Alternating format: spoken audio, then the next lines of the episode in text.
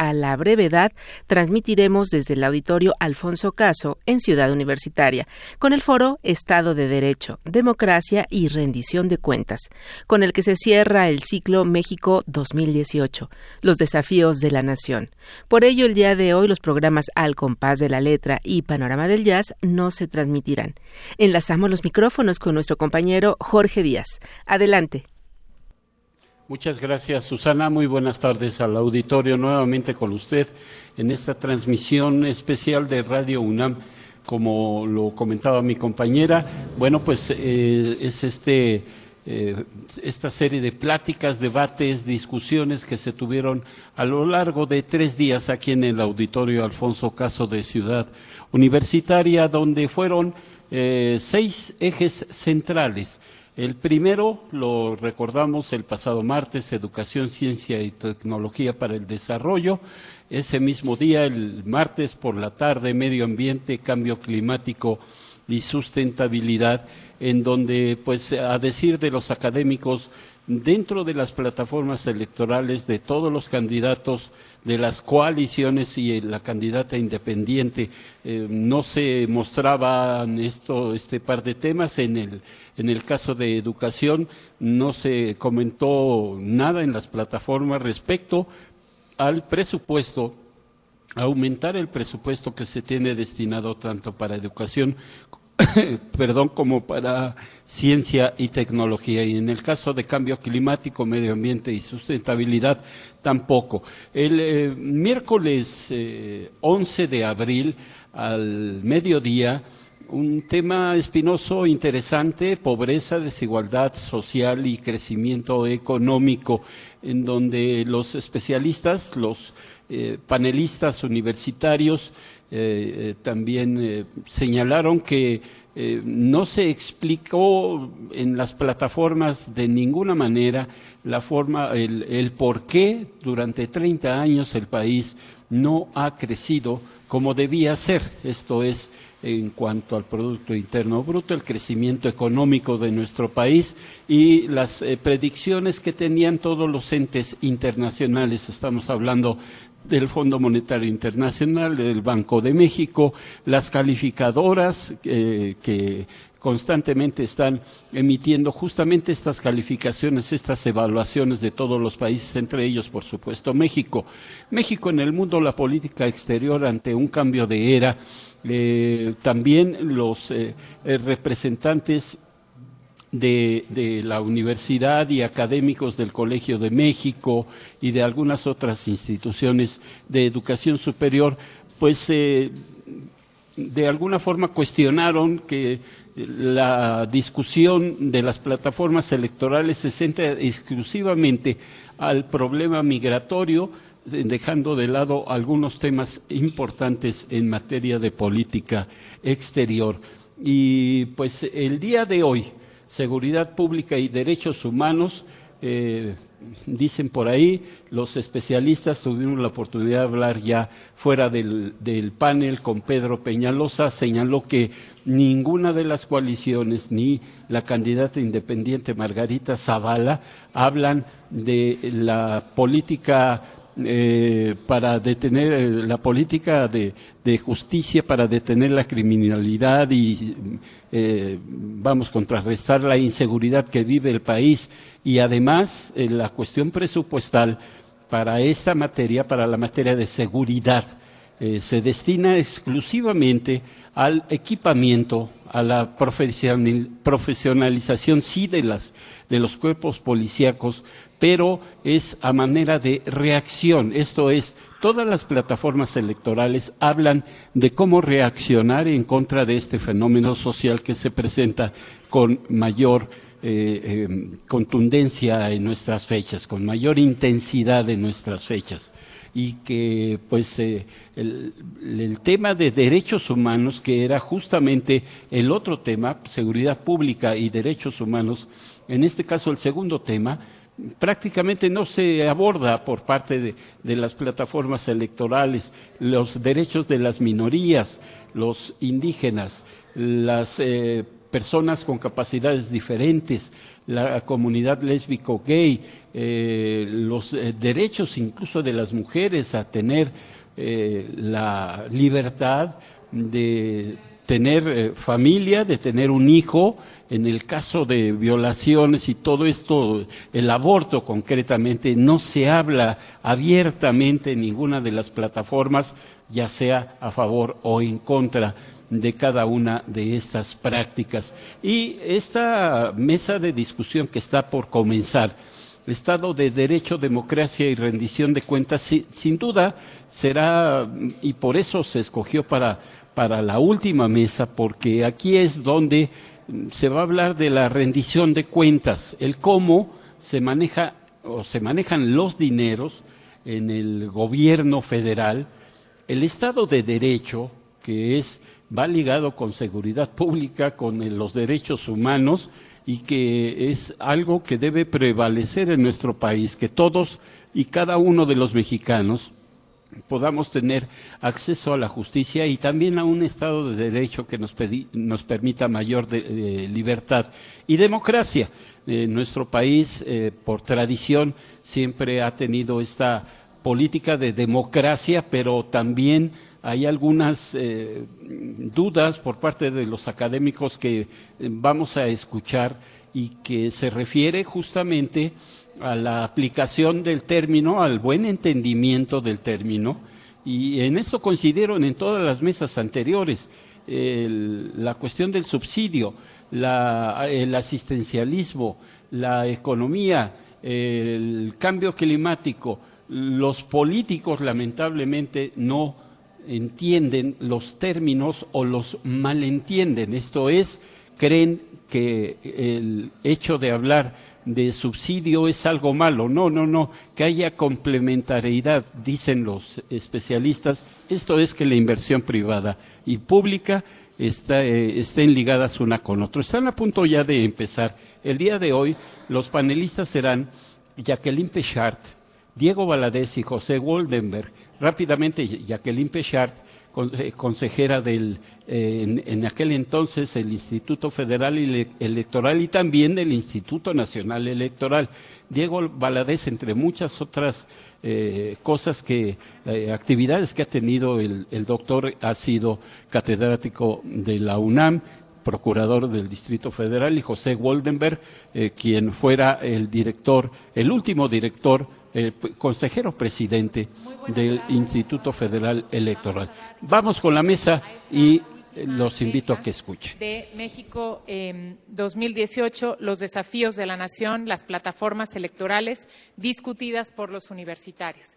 Quiero darle la más cordial bienvenida a la Universidad Nacional Autónoma de México, a estos foros que son muy relevantes para la discusión centrada en las ideas y desde la perspectiva académica. Esta última mesa tiene como tema Estado de Derecho, Democracia y Rendición de Cuentas. Para ello nos acompañan eh, tres especialistas de la universidad.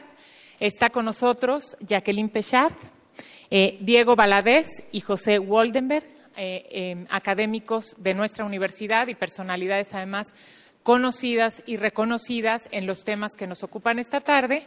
Y tenemos también a los representantes de los candidatos y la candidata. Tenemos eh, a Francisco Guerrero por la coalición Todos por México, a Jesús Ortega, que viene por parte de la coalición Por México al Frente, a Olga Sánchez Cordero eh, por la coalición Juntos Haremos Historia y a Demián Sánchez por la candidata independiente Margarita Zavala. Como todos ustedes ya saben, la eh, dinámica de este, de este, seminario, de estas mesas, Primero eh, daremos la palabra a nuestros académicos para que por un tiempo de diez minutos eh, nos aporten sus comentarios y su análisis sobre las plataformas electorales de los candidatos a la presidencia de la República. Posteriormente pasaremos en un orden que será determinado en el mismo momento y por sorteo para los representantes de los candidatos y la candidata. Y finalmente daremos un tiempo de cinco minutos para concluir, para un último mensaje de conclusión a cada uno de los participantes. De tal manera que, sin más eh, preámbulo, para no quitar tiempo a lo relevante que es justamente la discusión sobre las propuestas eh, del eh, tema Estado de Derecho, Democracia y Rendición de Cuentas, Voy a ceder el uso de la palabra, agradeciéndole mucho su presencia esta tarde, a la doctora Jacqueline Pechard. Muchas gracias. Muy buenas tardes. Claro que quiero agradecer al doctor Graue y al doctor Córdoba por organizar estas mesas. Yo estoy convencida que la democracia es un sistema de gobierno que está basado en reglas racionales sin embargo, vivimos un momento, un contexto en donde parece que todo lo racional está dejado de lado y lo que impera son los sentimientos, las percepciones y me parece que discutir las plataformas es una ocasión para poder volver a la racionalidad de nuestro sistema democrático, por incipiente que éste sea. Entonces, discutir las plataformas es dejar de lado los discursos más o menos encendidos de los candidatos que invocan o que llaman a esa parte más de percepción o de sensaciones del electorado para entrar a cuáles son efectivamente las propuestas concretas. Y en esta mesa, pues es una mesa sobre nuestro sistema político, nuestro régimen de gobierno, porque Estado de Derecho, democracia y rendición de cuentas se refieren al ejercicio del poder. Entonces, me parece que es, es un tema que sí vale la pena reflexionar sobre lo que nos, nos presentan los distintos candidatos. Eh, voy a empezar por hablar muy rápidamente de cada una de las plataformas y después diré cuáles son mis comentarios. La primera de México al frente de Ricardo Anaya está centrado el tema de Estado de Derecho, democracia y rendición de cuentas en dos cosas, la transformación del régimen actual y el impulso a la democracia ciudadana y el combate frontal y total a la corrupción.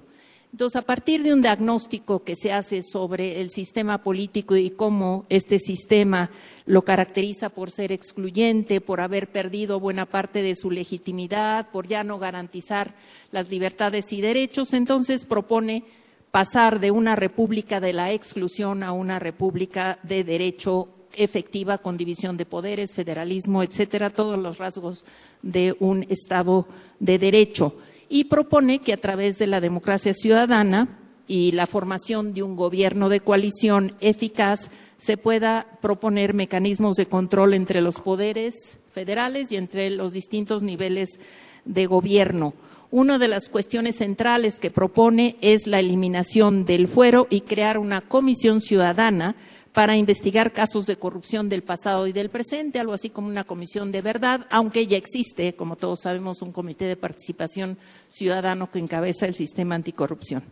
Paso a la plataforma de Todos por México, la de José Antonio Mid, que contiene cinco ejes, solamente uno se refiere al tema que nos ocupa y lo que se plantea es fortalecer el Estado de Derecho, fortalecer a las instituciones que tienen que ver con acceso a la información y transparencia, es decir, al INAI, fortalecer también al Sistema Nacional de Transparencia y al Sistema Nacional Anticorrupción, tener una mejor ley de adquisiciones, un rediseño del servicio civil de carrera, elaborar un registro integral de proveedores de gobierno, hacer un rediseño del servicio profesional de carrera, y se propone legislar sobre gobierno de coalición y uno de los ejes transversales de los cinco puntos en los que divide su plataforma es el tema de la igualdad sustantiva de las mujeres, es decir, aquí aparece el tema de los derechos.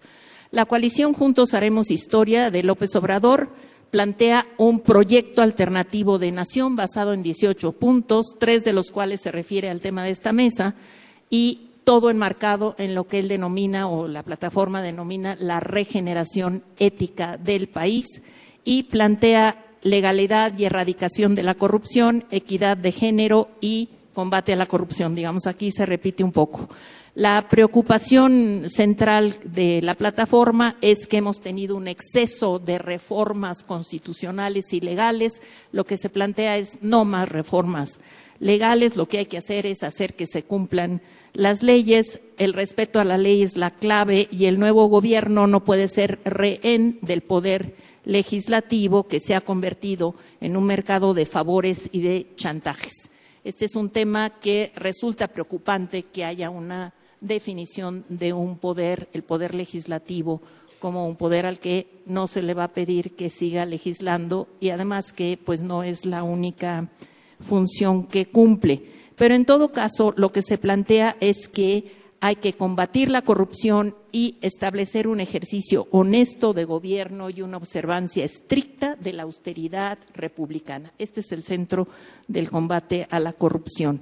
Y lo que plantea es reducir el gasto corriente y que se recorte la actual estructura de mando gubernamental en un 30% y con esto se podrá hacer que en lugar de gasto corriente, pues que se vaya a un gasto de inversión de infraestructura.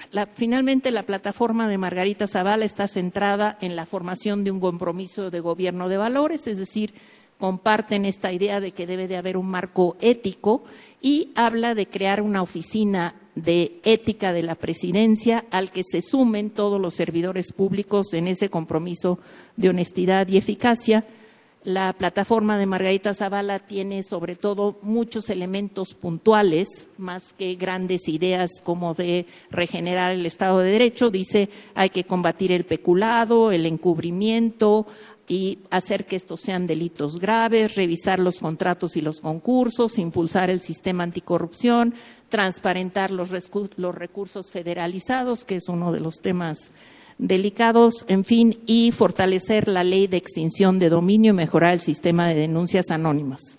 Exclusiva de la plataforma de Margarita Zavala es mejorar el perdón, es implementar la segunda vuelta electoral. Eso aparece en su plataforma. Ya sé que me quedan tres minutos, pero voy.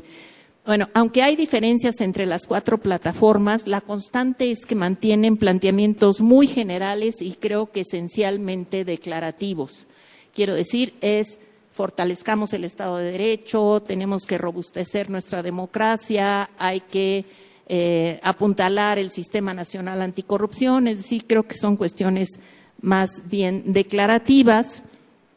Todos hacen un énfasis en el combate a la corrupción y en la garantía de derechos fundamentales de los ciudadanos, sobre todo el énfasis está en los derechos de las mujeres. Creo que eh, eh, una de las cuestiones que extraña uno cuando ve las plataformas es que no haya una consideración amplia sobre el estado que guarda nuestra democracia y que se expresa en los altos niveles de insatisfacción que se pueden ver en cualquier, eh, digamos, cualquiera de los estudios del latinobarómetro. No hay planteamiento sobre cómo fortalecer planteamientos concretos y específicos, cómo fortalecer nuestra mermada institucionalidad política, las relaciones entre los poderes, el propio desempeño de los poderes que con mucha frecuencia nos deja mucho que desear. Eh, el problema del armazón de las plataformas es que las generalidades casi siempre son políticamente correctas y entonces resulta un poco difícil hacer un contraste qué es lo que debían de invitarnos las plataformas políticas.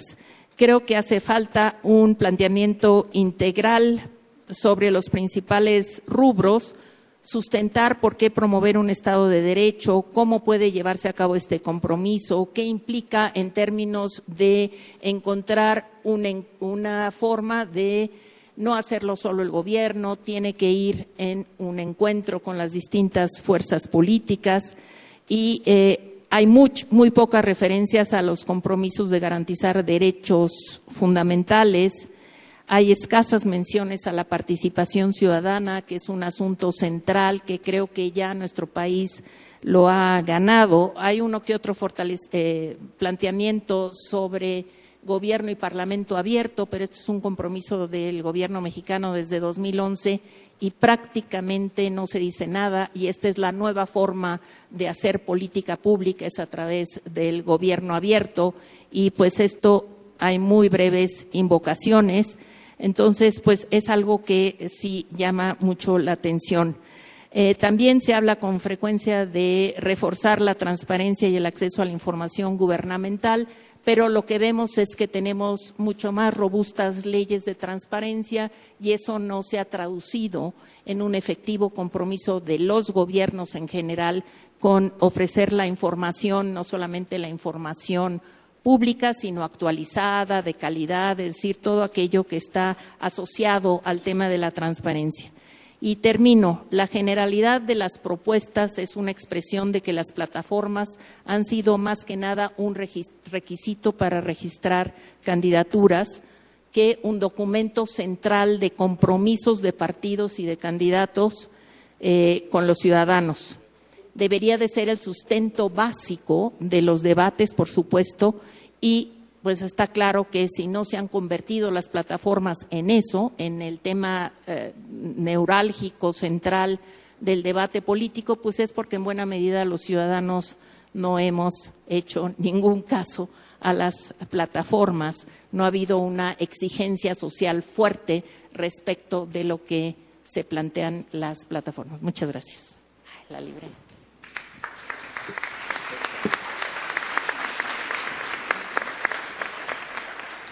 Muchísimas gracias a la doctora Jacqueline Pechard por eh, su eh, análisis, su brillante análisis y por ceñirse también a este, al tiempo que, le ha sido destinado. Ahora corresponde el turno de eh, exponer el análisis a las plataformas políticas al doctor Diego Valadez. Muchas gracias, señora abogada general. Es un privilegio estar en esta mesa y quiero hacer público lo que ya había transmitido de manera personal mi agradecimiento a la invitación formulada por el rector de la universidad y el presidente del INE, así como quiero hacer también público el reconocimiento al hecho de que las diferentes fuerzas políticas que concurren al proceso electoral estén participando en este encuentro que en todo caso servirá para elucidar dudas o para reforzar eh, planteamientos.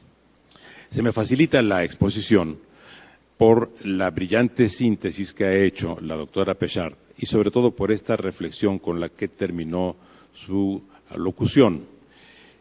Entiendo que el objetivo de la ley al pedir plataforma electoral y programa electoral es que efectivamente queden consignados los respectivos documentos ante la autoridad electoral para que se sepa cuáles son las líneas que van a llevar los respectivos frentes o los respectivos partidos durante las campañas.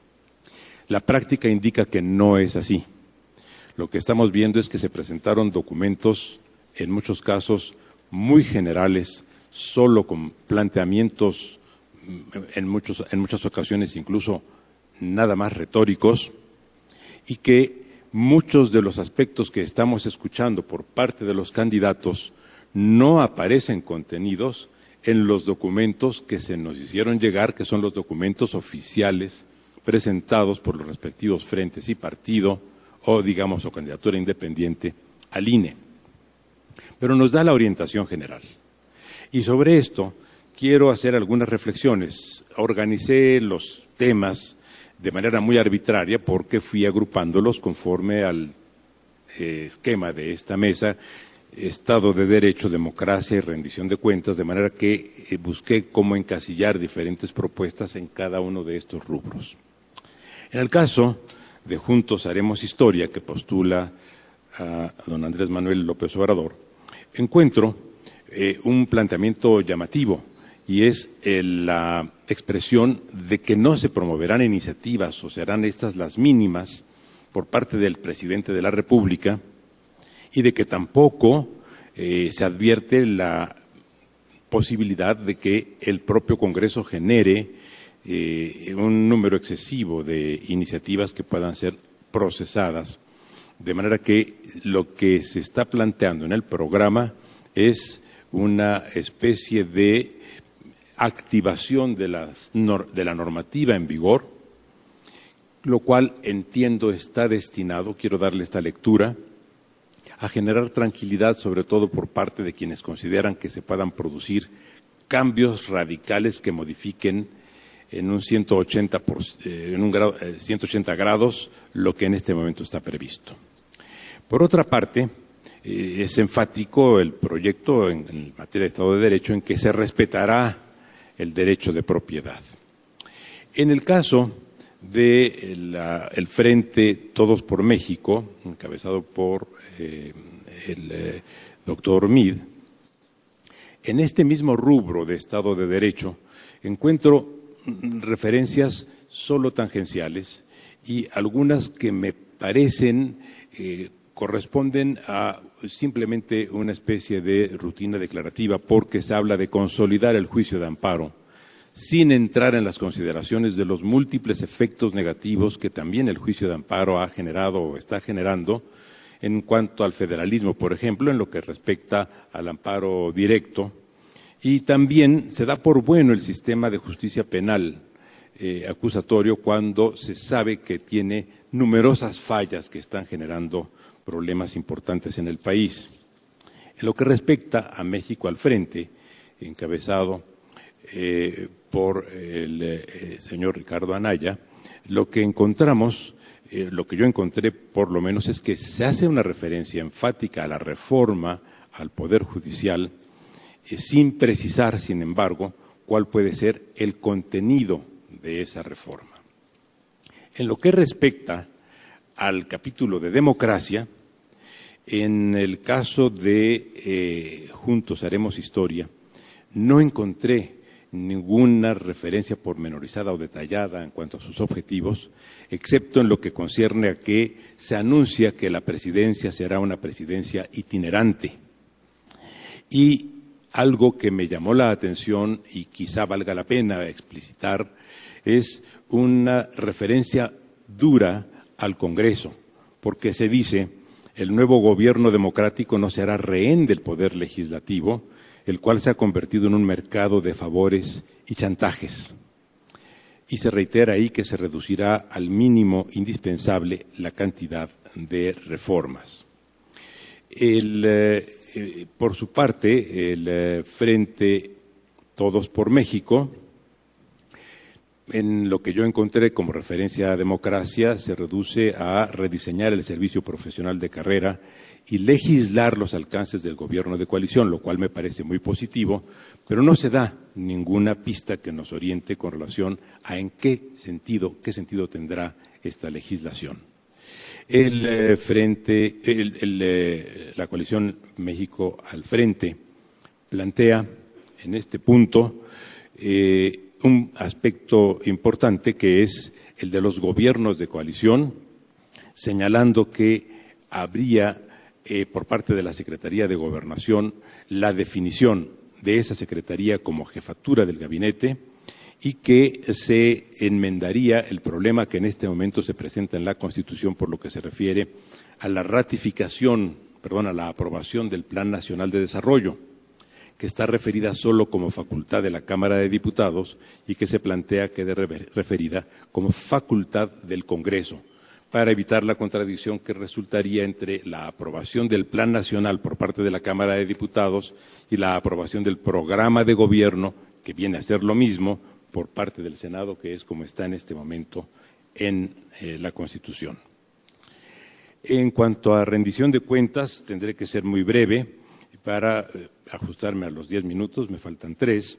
En el caso de Juntos Haremos Historia, eh, no encontré realmente ninguna referencia específica fuera de las que sí admito y son plausibles, reiteradas afirmaciones en cuanto a la promoción de actitudes eh, eh, transparentes y de combate a la opacidad.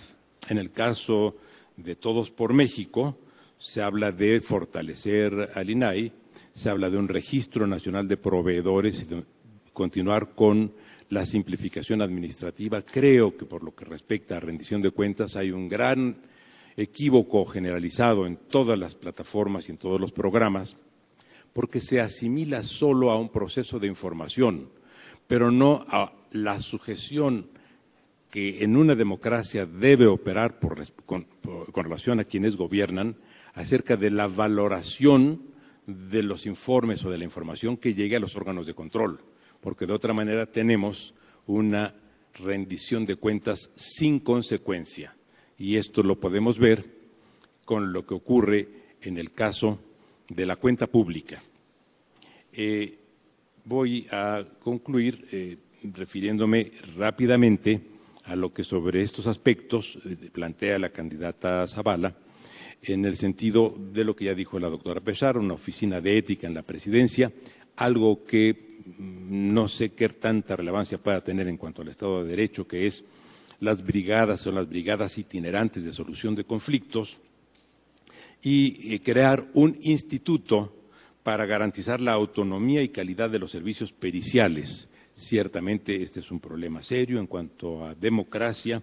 Plantea sí la segunda vuelta sin explicitar las razones, sabiendo que la segunda vuelta tiene, como todas las instituciones eh, jurídico-políticas, algunas ventajas y numerosas desventajas que sugiero que se revisen cuando, en el caso de que se lleve esto a la propuesta de una iniciativa, se convierta en iniciativa, sean analizadas. En el tema de rendición de cuentas, eh, la candidata Zavala eh, simplemente plantea convertir la Secretaría de la Función Pública en un órgano eficaz y en eh, abrir las puertas a la sociedad civil para que colabore con el gobierno. Creo que, en efecto, muchos de los planteamientos en el orden conceptual son aceptables, pero que en el orden del programa de gobierno que exige o por lo menos supone la presentación de aspectos puntuales que deben eh, llevarse a cabo, en la mayor parte de los documentos fueron presentados al INE son aspectos que faltan en eh, buena parte de los documentos que conocimos. Muchas gracias.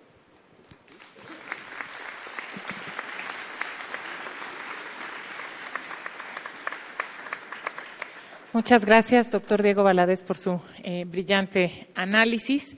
Y ahora daremos eh, paso a em, la intervención del último de los académicos em, de la universidad, el maestro José Woldemer. Muchas gracias, muy buenas tardes.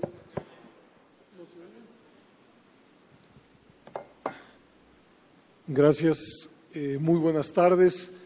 En primerísimo lugar, a mí, yo también quisiera felicitar a la, UNAM y al Instituto Nacional Electoral y a, los, a las coaliciones y a la candidata independiente que hayan aceptado la realización de un foro como este para eh, ventilar, discutir, debatir en torno a las plataformas electorales.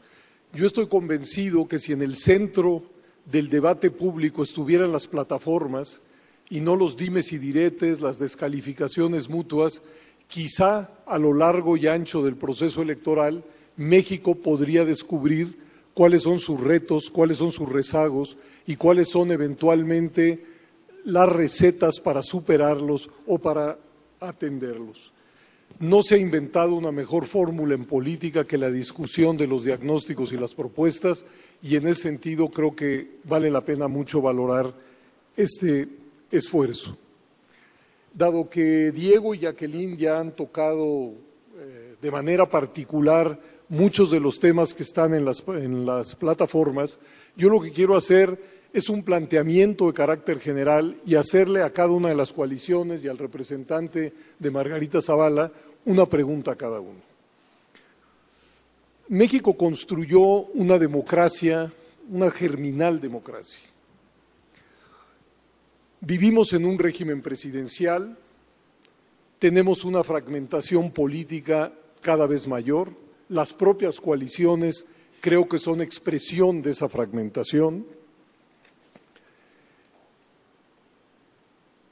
Vivimos un ambiente en el cual las identidades políticas eh, y las ideologías parecen estar siendo sustituidas por un pragmatismo y un personalismo exacerbados. Y todo esto en medio de, de un desencanto muy grande, cuyos nutrientes fundamentales creo encontrar en la corrupción, en la violencia y en la inseguridad, en el déficit de, crecimiento económico y en las profundas desigualdades sociales que marcan nuestras relaciones. ¿Qué hacer ante esta situación en materia política? Porque ese es el tema de esta, de esta mesa. La coalición México al frente nos dice que hay que desmantelar el sistema presidencialista vigente. Pero lo que no encontré es que entienden por desmantelar el sistema presidencialista vigente. Es decir, van a proponer al país un régimen semipresidencial, un régimen parlamentario, cuál va a ser la vía, cuáles son los plazos, qué es lo que quieren cambiar. Es decir, se trata de un enunciado muy potente que prácticamente no es desarrollado. Y por ello surge, o me surge, una enorme incertidumbre. Ya dentro, digo, ya asumiendo que somos un régimen presidencial, hay una serie de propuestas también en las plataformas. Es decir, propuestas que no intentan cambiar ese régimen, es decir, en su código genético, sino en hacerlo más funcional, en hacerlo un régimen mejor. Me llama la atención, y eso sería una pregunta a todos, que en relación a la conformación de las dos cámaras del Poder Ejecutivo, prácticamente ninguno menciona nada. Es decir, entiendo que lo dan por bueno. A pesar de que ha habido agudos debates sobre si es necesario, por ejemplo, en la Cámara de Diputados, llegar a una representación proporcional estricta, porque como todos ustedes saben, hoy hay un premio del 8% a la primera fuerza. O en el caso del Senado, se ha discutido mucho que esa lista de senadores, de 32 senadores, que en su momento revitalizó al Senado y fue una inyección de pluralidad, son senadores que en estricto sentido no representan a ninguna entidad federativa. Pero sobre eso no hay nada. Yo adelanto, yo creo que podríamos ir a elegir, bien a elegir cuatro senadores con criterios de representación proporcional por entidad, para mantener ese pluralismo, pero digamos para remodelar. Pero en el caso de la candidata Margarita Zavala, como ya se dijo, plantea la segunda vuelta. Pero yo recuerdo que hace pocos años, durante la administración del presidente Calderón, el presidente planteó también la segunda vuelta para la elección presidencial, pero coincidente con la primera vuelta de la elección de la Cámara de Diputados. En aquel entonces a mí me preocupó esa iniciativa no por la segunda vuelta para la elección del presidente, sino porque la intención clara y manifiesta era, desde mi punto de vista, la reducción de la pluralidad política. Ustedes imagínense una segunda vuelta a la que existen solo dos candidatos a la presidencia, pues la idea es que acarreen hacia los diputados y senadores el voto. Entonces, mi pregunta hacia el representante de la candidata independiente Margarita Zavala es si nos puede explicar los alcances y la modalidad de esta, de esta propuesta. La Constitución, como todos ustedes saben, abre una nueva posibilidad, la construcción de gobiernos de coalición, que será, yo creo, uno de los asuntos medulares del nuevo titular del Poder Ejecutivo es muy probable que el nuevo presidente de la República o presidenta, sea quien sea, sea de nuevo un presidente de minoría. En el y es muy probable que no tenga mayoría en Cámara de Diputados y Cámara de Senadores. Bueno, ahí se le abre, la Constitución hoy le abre la posibilidad de construir un gobierno de mayoría coaligándose con otras fuerzas. La pregunta quizá para todos es si están pensando, después de la coalición electoral, todos van coaligados, si están pensando en una coalición de gobierno con aquellos que no están dentro de su coalición. Pero en el caso de la, coalición Todos por México, ellos sí explícitamente en su programa dicen que quieren legislar los gobiernos de coalición. Pero es un enunciado general que me gustaría, digamos, pues saber en qué están pensando. En relación al Estado de Derecho, prácticamente hay una coincidencia, hasta donde yo alcanzo a ver. Todos quisiéramos vivir en un, estado donde las relaciones entre los particulares, entre los, de los particulares con las instituciones del Estado, fueran reguladas por las normas y que no fuera la ley del más fuerte, el cohecho, etcétera, etcétera, lo que, lo que marcara estas relaciones. todos subrayan su compromiso con el Estado de Derecho.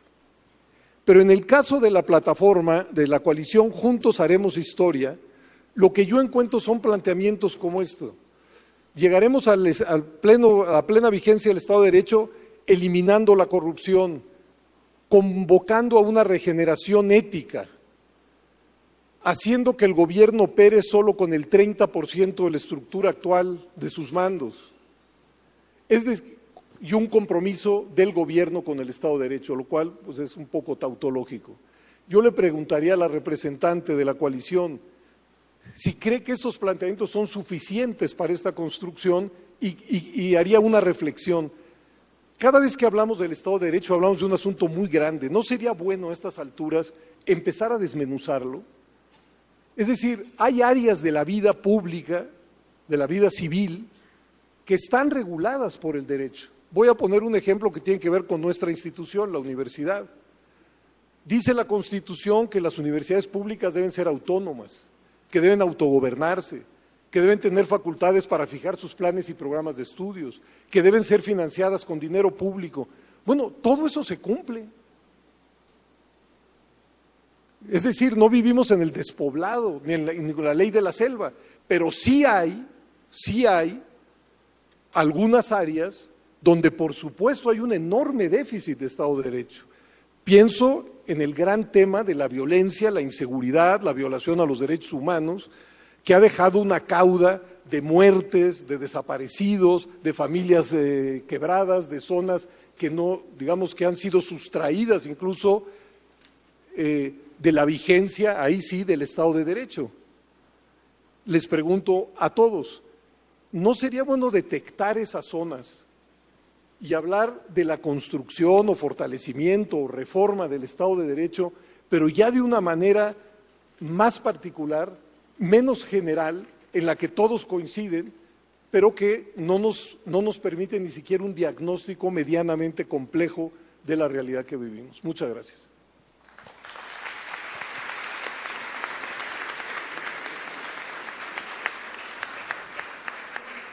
Agradezco muchísimo a José Woldenberg su eh, intervención y esta, eh, pues, estas preguntas formuladas a los representantes de los candidatos y la candidata. Corresponde ahora ceder el uso de la palabra precisamente a los representantes y como habíamos adelantado, esto se hará por sorteo en este momento. Tengo aquí una eh, urna en donde tenemos los nombres de los representantes, de tal manera que pues en primer lugar, corresponde a la coalición Juntos Haremos eh, Historia y eh, cedo la palabra a Olga Sánchez Cordero. Diez minutos, ¿verdad? Muy buenas tardes a todos, a todos. Muchísimas gracias al Instituto de Investigaciones Jurídicas, a la UNAM y, por supuesto, al Instituto Nacional Electoral por esta invitación. Efectivamente, la plataforma contiene cuestiones sumamente genéricas, pero nosotros hace ya muchos meses, varios, tenemos un portal de Proyecto 18 en el Internet, en donde hacemos varias precisiones un tanto ya interesantes, no tan genéricas como lo que se acaba de mencionar. Claro que cuando hablamos de un Estado de Derecho, pues se refiere ante todo y con, digamos, palabras muy sencillas y llanas, el sometimiento de las autoridades y de todos los gobernados a un régimen jurídico. Y también nos podemos referir que no solamente es la legislación, la jurisprudencia, así como asumir formalmente una democracia, para ser un Estado de Derecho se requiere además de todo esto una voluntad política de todos los actores, tanto los que mandan como los que obedecen. el Estado de Derecho entonces debe, debe garantizar, por supuesto, la paz, el orden, la libertad, la democracia, la gobernabilidad. Y sin lo anterior, pues no hay ni viabilidad política ni viabilidad social. De ahí lo importante de lograr una gobernabilidad democrática en donde el respeto a los derechos humanos la división de poderes, el equilibrio de los poderes sea una realidad, así también como el combate al crimen.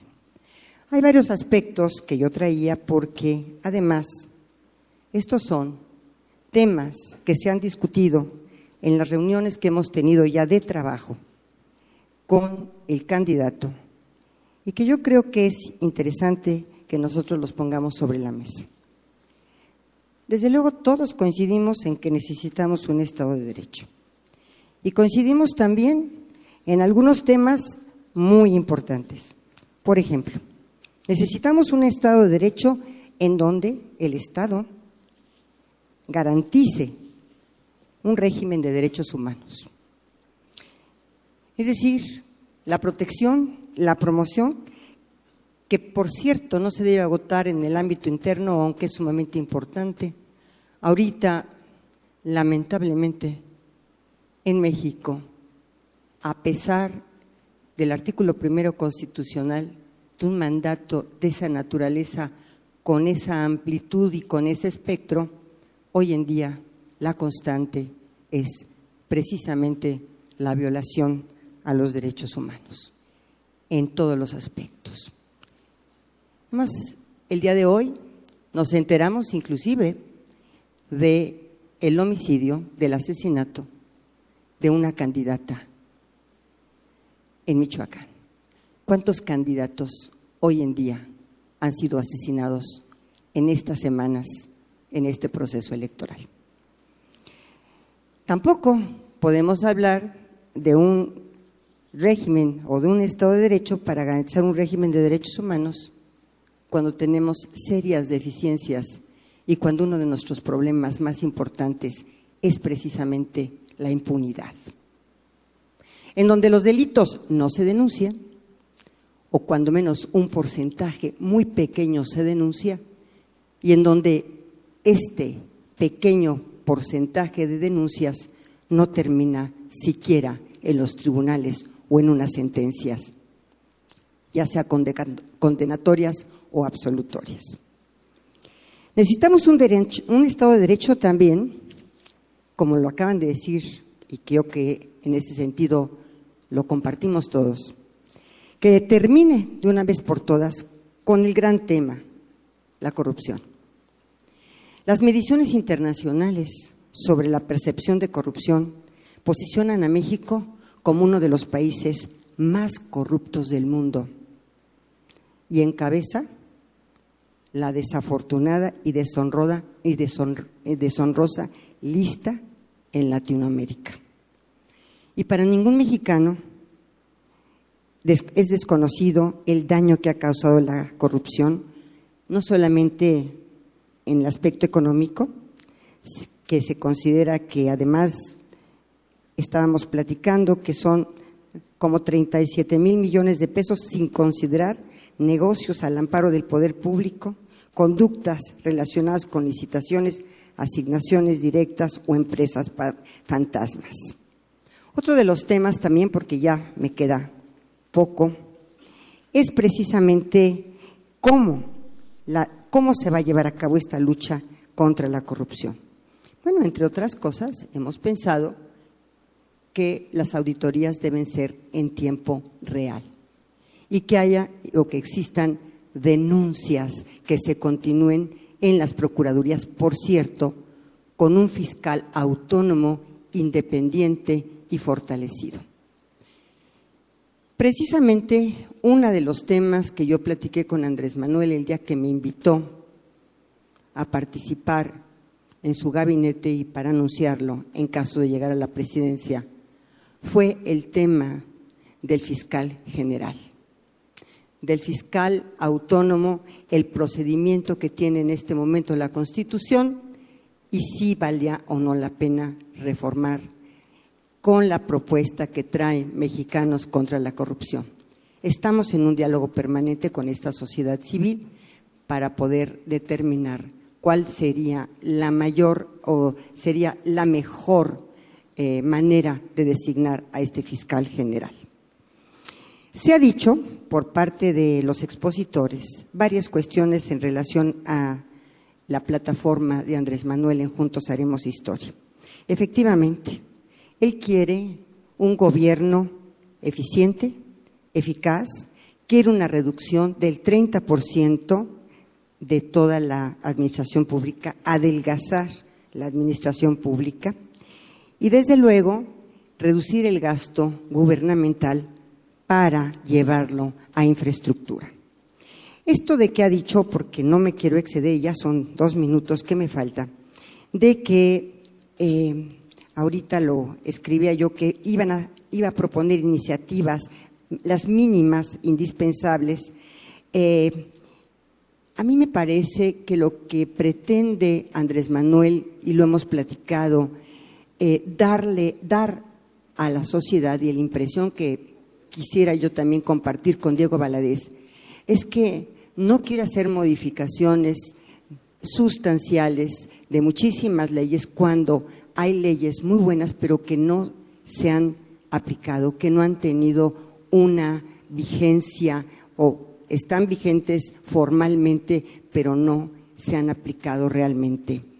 Por supuesto que habría que hacer reformas, entre otras la ley orgánica de la Administración Pública. Si él llega a gobierno, tendríamos por principio que presentar la iniciativa de la modificación a la ley orgánica de la Administración Pública, en tanto que, entre otras cosas, pretende separar la Secretaría de Seguridad Pública de las funciones que hoy tiene la Secretaría de Gobernación.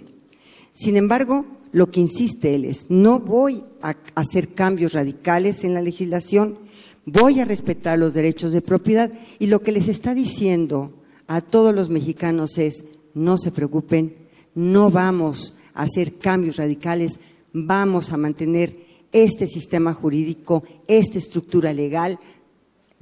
Habrá cambios, sí, indispensables, sí, constitucionales, sí, pero que finalmente serán para Andrés Manuel un sistema de derecho que todos conozcamos, que conozcamos nuestros derechos, que se hagan realidad estas normas, que se apliquen en la realidad todas este tipo de normativa, el sistema anticorrupción, que habrá que hacerle algunos ajustes, pero que finalmente este sistema anticorrupción que tanto nos ha costado no ha sido todavía echado a andar en su totalidad. Así que lo que él pretende es tener este marco legal el respeto irrestricto al Estado de Derecho, el combate a la corrupción, la transparencia y la rendición de cuentas es otro de los ejes fundamentales que quiere en su gobierno y finalmente decirles que el respeto para él a las instituciones, a las instituciones es irrestricto, a las instituciones. Muchas gracias.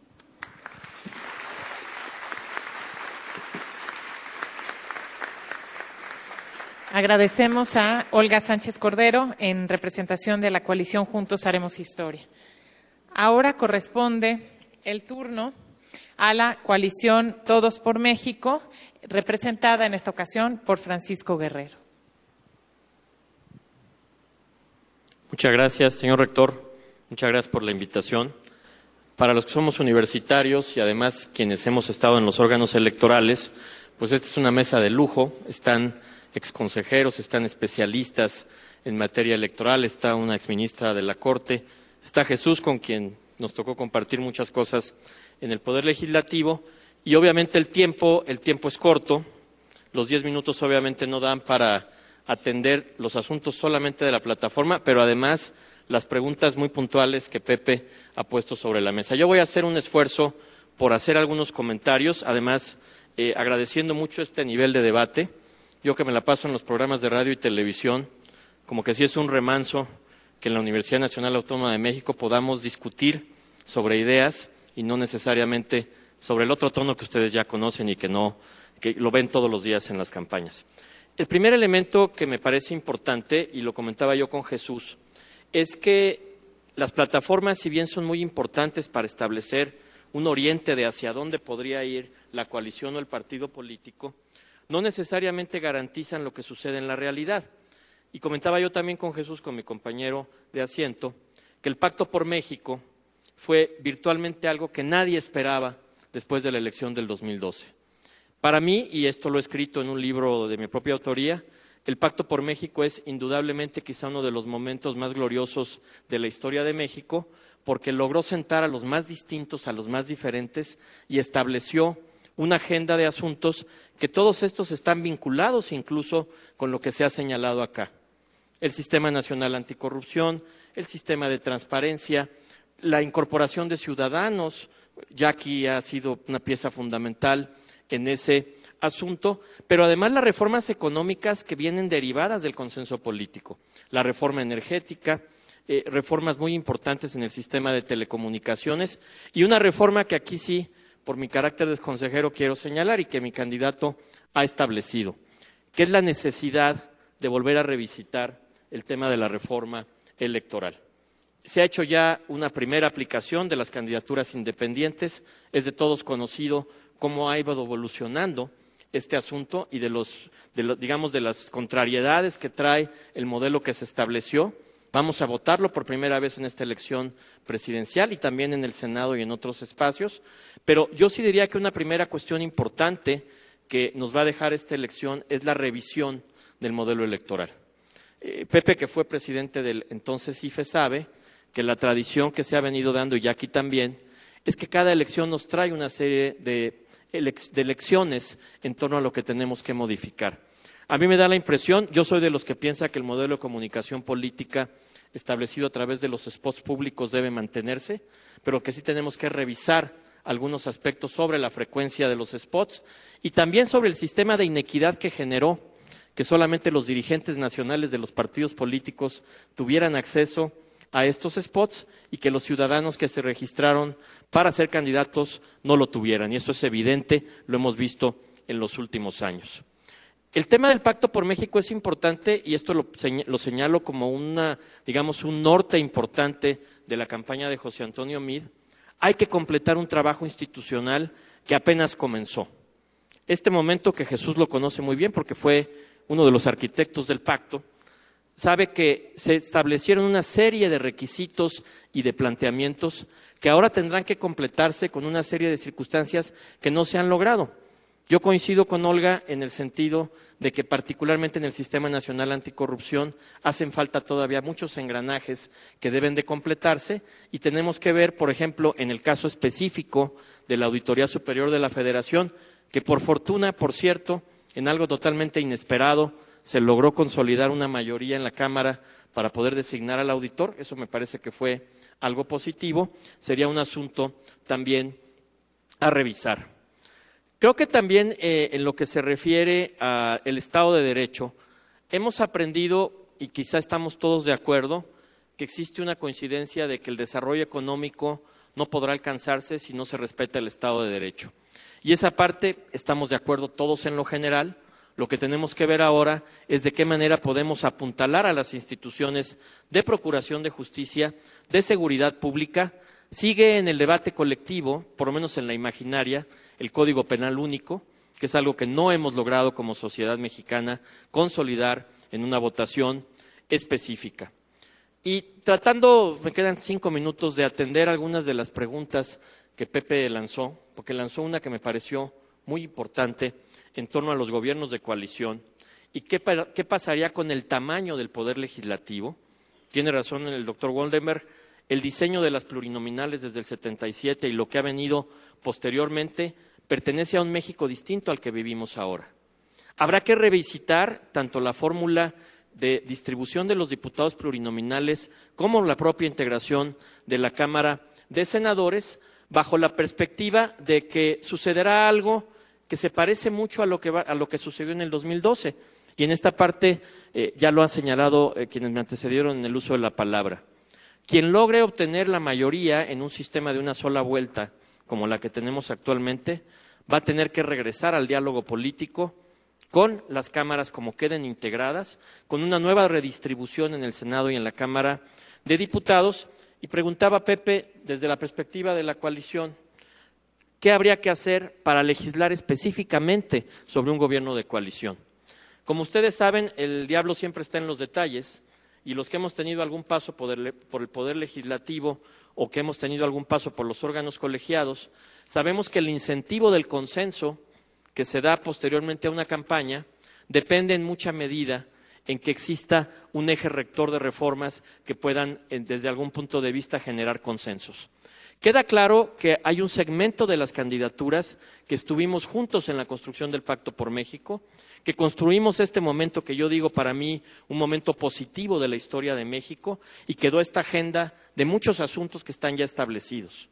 Pero desafortunadamente, hacia el final de lo que sería este sexenio, hemos entrado en un periodo de cierta sequía legislativa que ha impedido, por ejemplo, la designación de ciertos funcionarios que ya debieron haber sido designados, la materialización en el presupuesto de ciertas políticas públicas que tendrían que incorporarse y, evidentemente, si vamos a hablar además del diseño ya específico en lo legislativo de cómo vamos a conducir este diálogo, creo que ese será un reto político que no solamente parte de lo que está establecido en las plataformas, sino que va a requerir algo mucho más profundo que eso.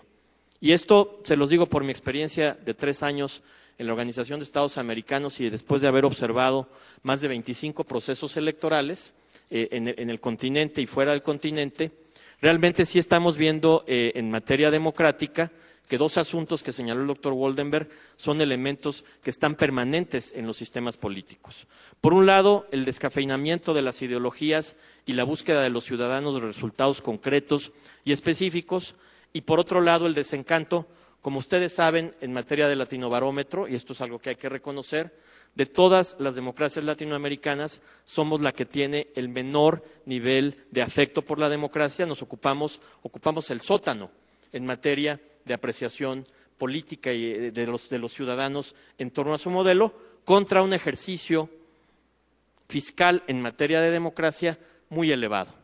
Entonces, creo que la construcción de este nuevo consenso después del proceso electoral puede darse desde la perspectiva de la ruptura y el rechazo de los acuerdos que se generaron en el Pacto por México o desde retomar todo el camino institucional, por lo menos en cuatro o cinco grandes políticas públicas que están en este momento en desarrollo, pero que evidentemente van a pasar por el tamiz de las urnas y también, de alguna manera, por los planteamientos que los candidatos vienen haciendo.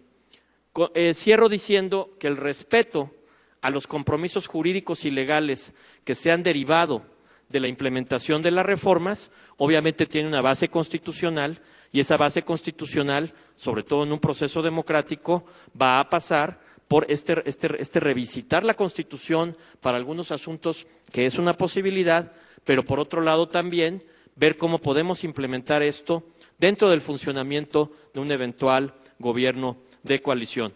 Como puede verse, son retos muy profundos, muy intensos, y habrá que ver también pues, cuál es el resultado final de la redistribución del poder que pasará por las urnas y es precisamente en lo que estamos ahora, en el ejercicio de campaña, para que las distintas coaliciones hagan su planteamiento, los ciudadanos puedan escuchar estos planteamientos y apuesten a esta dicotomía que se presenta en torno al apoyo de las reformas y de esa agenda y a los otros modelos que están planteando cambios más radicales desde otro punto de vista.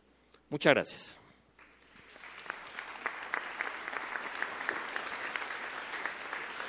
Agradecemos la intervención de Francisco Guerrero de la coalición Todos por México. Ahora corresponde el turno de eh, la coalición por México al frente, que eh, está representada en esta ocasión por Jesús Ortega. Pues también Quisiera agradecer a las autoridades de la Universidad Nacional Autónoma de México, especialmente al señor rector, la gentileza de su invitación. También agradecer a las autoridades, al Consejo General del Instituto Nacional Electoral, a su presidente, su participación para esta reflexión conjunta y agradecerles a todas y todos ustedes también la amabilidad de su asistencia. Me voy a apoyar en una reflexión inicial de la doctora Jacqueline Pechar. Si hoy cualquier candidato a cualquier cargo de elección popular, especialmente a la presidencia de la República, recurre a un despacho de asesoría para ganar elecciones, lo primero que le va a recomendar es no hagas uso de la plataforma que registró tu partido, ni hagas uso de la plataforma que registró tu coalición. Ve a explotar las emociones, más aún, ve a explotar las pasiones del electorado y no pongas atención en ninguna de las razones expuestas, ya no digo en la plataforma, sino expuestas en la trayectoria política de los partidos, de las coaliciones o de los candidatos. Y parecería que se les hace caso a los consultorios políticos, porque si se ve el debate, no están las razones, o mejor dicho, están ausentes las razones, y lo que predomina son las, la explotación de las emociones e incluso de las pasiones profundizar en las pasiones para así, se supone, ganar las elecciones. Digo esto porque me parece que hay que razonar, especialmente en el seno de la universidad, sobre lo que considero que es el asunto toral del debate político ahora en esta importante campaña electoral. Me refiero a lo siguiente. Dice la doctora Cordero, y lo digo con mucho aprecio y respeto, soy, fui compañero de ella y la aprecio mucho en el Congreso Constituyente de la ciudad. El gran tema del país es la corrupción. Y yo digo que ciertamente este es uno de los grandes temas. Y es un asunto que hiere al ser nacional y es un tema que ofende y que causa grandes daños desde todo punto de vista al país. Pero me parece, aún con todo ello, que el gran tema no es este. A mí me parece que el tema es el del poder político, el del ejercicio del poder político. Porque a final de cuentas, el asunto de la corrupción, a mí, yo, yo así lo pienso, el asunto de la corrupción es consecuencia de un ejercicio antidemocrático y autoritario del poder político. Por lo tanto, me parece que estamos poniendo las cosas de cabeza. No se va a resolver el asunto del poder político, del ejercicio democrático del poder político, empezando por el combate a la corrupción. Me parece que volteando las cosas y poniendo, poniéndolas de pie, vamos a resolver el asunto de la corrupción y el asunto de la desigualdad y el tema de la pobreza y otros grandes temas que lesionan al país si resolvemos el asunto de la democratización del poder político. Porque este es el tema central y porque la solución de los problemas del país efectivamente pasa por modificar el régimen político en México. El gran mal de nuestro país es que el poder se concentra. Y si revisamos la historia, veremos que el poder concentrado es el que provoca grandes males a nuestro país. Por eso pensamos que hay que cambiar de régimen y hay que terminar con el régimen presidencialista y con cualquier vestigio de este régimen concentrador del poder político en nuestro país. Y por eso planteamos un cambio de régimen, terminar con este presidencialismo concentrador del poder en un solo individuo, en una sola persona, y en lugar de ello un régimen democrático, un gobierno de coalición, y es pertinente por ello tanto la reflexión de nuestros dos amigos que han introducido este tema. Me refiero a Diego Valadez y a Woldenberg en términos de qué es entonces el régimen de coalición que sustituye al presidencialismo. Y yo digo que es, en primer lugar, un régimen que impide que el poder lo tenga un solo individuo. Entonces estamos hablando de un gobierno de gabinete. Y por eso Anaya ha planteado, contestando puntualmente a Pepe, Anaya ha planteado, todos los integrantes del gabinete serán nombrados, ratificados por el Congreso de la Unión. Algunos por el Senado de la República y otros por la Cámara de Diputados. Y eso de verdad que contribuye a un avance hacia un régimen parlamentario o semiparlamentario. Habrá un jefe de gabinete. Los integrantes del gabinete tendrán responsabilidades frente al Congreso. Serán nombrados por el Congreso, pero también podrán ser destituidos por el Congreso en el caso de que falten a sus deberes y falten a su responsabilidad.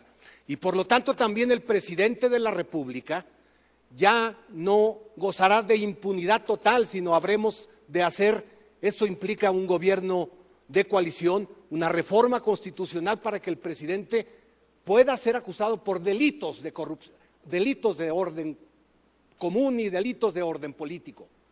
No solamente por delito de traición a la patria, como está establecido ahora, sino que podrá ser señalado y por lo tanto, como usted en otros países, se impedirá esa absurda concentración del poder. Termino esta primera exposición planteando lo siguiente.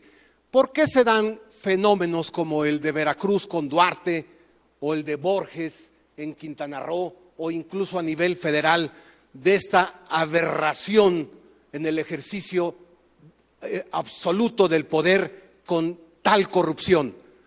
Porque no hay controles al Ejecutivo estatal o al Ejecutivo federal porque el Congreso no cumple con su responsabilidad, porque la Fiscalía no existe o si existe está sujeta al Ejecutivo, porque la Procuraduría no es autónoma y no es independiente.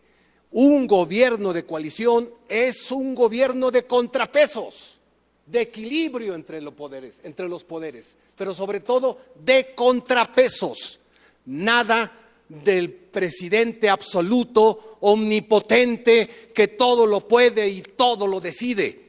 Esa es la causa principal de los males que tiene el país. Y por lo tanto, si queremos resolver los grandes problemas que tiene nuestra nación, tenemos que revisar el ejercicio del poder a nivel federal y desde luego a nivel de las entidades de la República.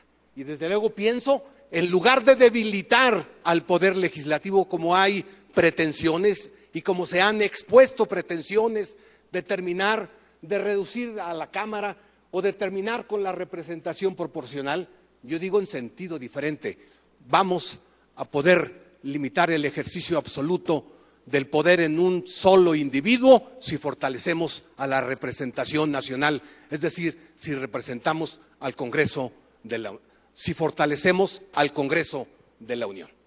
Bueno, me faltan unos segundos, pero los ocupo en otra intervención. Gracias por su atención.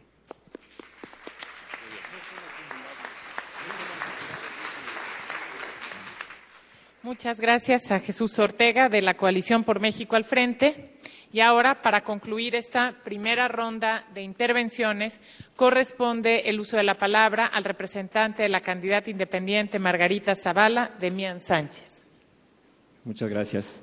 Quiero comenzar agradeciendo nuevamente al UNAM. Hemos tenido tres días de, debates, de presentaciones muy provechosas en todo, en todo tipo de temas. Esta es la, la sexta mesa. Agradecer, por supuesto, también al INE Efectivamente, los ciudadanos están sedientos de saber con claridad cuáles son nuestras propuestas más allá de todo lo que se escucha en los medios de comunicación y, me parece que ejercicios como este son fundamentales para, preservar precisamente la democracia, que es el, tema que nos eh, trae aquí el día de hoy.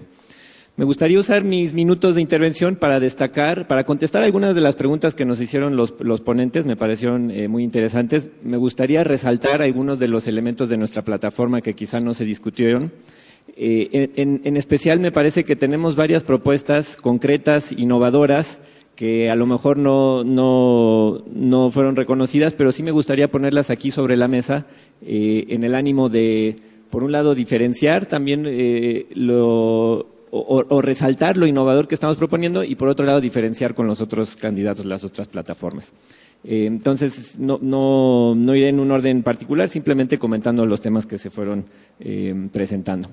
Primero, en relación al comentario de la doctora Pechar de nuestras propuestas de gobierno abierto, de participación de la ciudadana, de la ciudadanía, creemos que sí tenemos tanto el compromiso para promover eh, la participación de la ciudadana como propuestas específicas. Quizá estas propuestas estaban en otros capítulos que no necesariamente eran los que tenían que ver con justicia, Estado de Derecho y demás, pero por citarles algunos ejemplos, eh, citaré solamente dos para no, detenerme demasiado. En el capítulo de política social se, se, incluye la idea de generar bonos de innovación social, esta nueva idea donde se generan eh, con la participación de la ciudadanía concursos donde se dice tenemos un problema en la Sierra Tarahumara, eh, el gobierno no lo ha podido identificar o no, lo ha podido resolver de forma eficaz. Vamos a hacer un, concurso abierto, que las organizaciones civiles compitan para ver cómo eh, proponen resolver este problema y que el gobierno les le, identifique de forma abierta un ganador y les dé los recursos y estas organizaciones sean las encargadas de implementar las acciones. Estas son precisamente eh, el tipo de ideas que necesitamos para reconocer que el gobierno no puede resolver todo por sí mismo y sí necesita promover la participación de la ciudadanía. Tenemos también, eh, por ejemplo, en el tema de discapacidad, proponemos la creación de un registro único de organismos, de organizaciones sociales que se dedican a atender estos temas, porque hoy por hoy hay casas, hogares, todo tipo de organizaciones, muchas veces con funciones que se traslapan entre sí y con el Estado mismo. Entonces hay que tenerlo bien identificado, saber, hacer un mapeo y ya con ese mapeo entre todos ponernos de acuerdo de qué, puede y qué, problemas puede atacar cada uno de nosotros. Eh, son dos ejemplos concretos, hay más en el libro, sobre todo en la plataforma, sobre todo en los otros eh, temas no necesariamente relacionados al tema de justicia y Estado de Derecho. Incluso yo les pondría el ejemplo de cómo Margarita Zavala llegó a la boleta como un gran ejercicio de participación ciudadana precisamente ante la cerrazón de los partidos políticos que eh, ya no han considerado tanto a los ciudadanos en su toma de decisiones, el simple hecho de salir a las calles por cuatro meses en, todos los estados del país a recolectar firmas y conseguir 870 mil firmas de ciudadanos para que pueda estar Margarita Zavala en la boleta, me parece un gran ejemplo del tipo de compromiso que tenemos nosotros con la participación ciudadana. Y, me permitiría aquí contrastarlo muy directamente con el método que usaron las otras coaliciones para escoger sus candidatos. En el caso del Frente fue una decisión que tomaron los dirigentes de, tres partidos. En el caso del, PRI, pues fue su dirigencia, eh, obviamente eh, pues motivada o, aconsejada por el presidente de la República. En el caso de Morena y la mm, coalición Juntos Haremos Historia, pues fue el dirigente del partido eh, preponderante en esa coalición, el que resultó el candidato. No hubo participación ciudadana, no hubo democracia. Y entonces, ¿qué podemos esperar de coaliciones o candidatos que en sus propios métodos en su casa no están fomentando la democracia, que milagrosamente van a llegar y fomentarla cuando estén en el gobierno? Entonces, yo creo que además de las plataformas sí tenemos que evaluar las acciones, cómo llegaron a la boleta y cuáles son sus compromisos verdaderos con la democracia. Segundo punto que me gustaría resaltar, eh, que no se comentó mucho, pero creemos que es indispensable en nuestra plataforma, es tenemos que acercar el sistema de justicia a los ciudadanos. Hoy por hoy la justicia es un ente muy lejano a los conflictos diarios que vive la gente. Si alguien tiene algún problema, incluso le preguntaría aquí a la audiencia, si alguien tiene un problema eh, con un contrato que, de renta que firmó, ¿a dónde acuden? ¿Cuál es su juzgado? ¿Quién es el juez? ¿Cómo lo nombraron? Ese tipo de desconocimiento de la población eh, precisamente promueve pues, que no haya un verdadero Estado de Derecho, porque la gente no puede acercarse, no sabe cómo hacerlo y muchas veces por sus propios medios tiene que resolver los problemas cotidianos. Por eso nosotros proponemos acercar la justicia al ciudadano, que va desde obviamente concientizar a la ciudadanía de sus derechos, de, abrir las, cortinas del sistema judicial, dejar que entre el sol, saber cómo se nombran a los jueces, saber, saber cuáles son sus aptitudes. Eh, saber los ciudadanos cuáles son sus derechos, sus papeles que debe de tener en orden y eh, fundamentalmente estamos proponiendo crear un sistema de justicia comunitaria, jurados de proximidad, brigadas itinerantes de solución de conflictos comunitarios y entonces cuando yo tengo un conflicto con mi vecino porque eh, me ponchó la llanta o porque hay un problema con la recolección de basura, que tengamos alguien cercano, en este caso las, brigadas o los jurados de proximidad, que nos ayuden a resolver esos problemas de justicia diaria. Y solamente si resolvemos eso podemos evitar que los conflictos escalen. Muchas veces los conflictos, precisamente entre vecinos, acaban hasta en actos violentos porque no supieron con quién acudir. Y entonces si nosotros acercamos la justicia a los ciudadanos, van a saber eh, resolver estas cosas y evitar que escalen. Entonces ahí hay una propuesta que creemos es fundamental que no se comentó.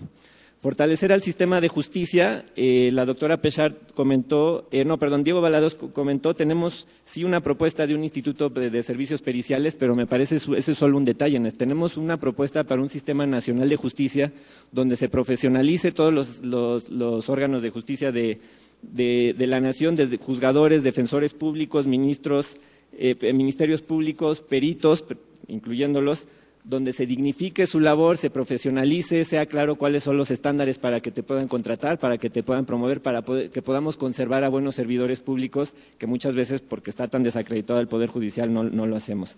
Entonces, ahí hay una propuesta interesante del Sistema Nacional de Justicia.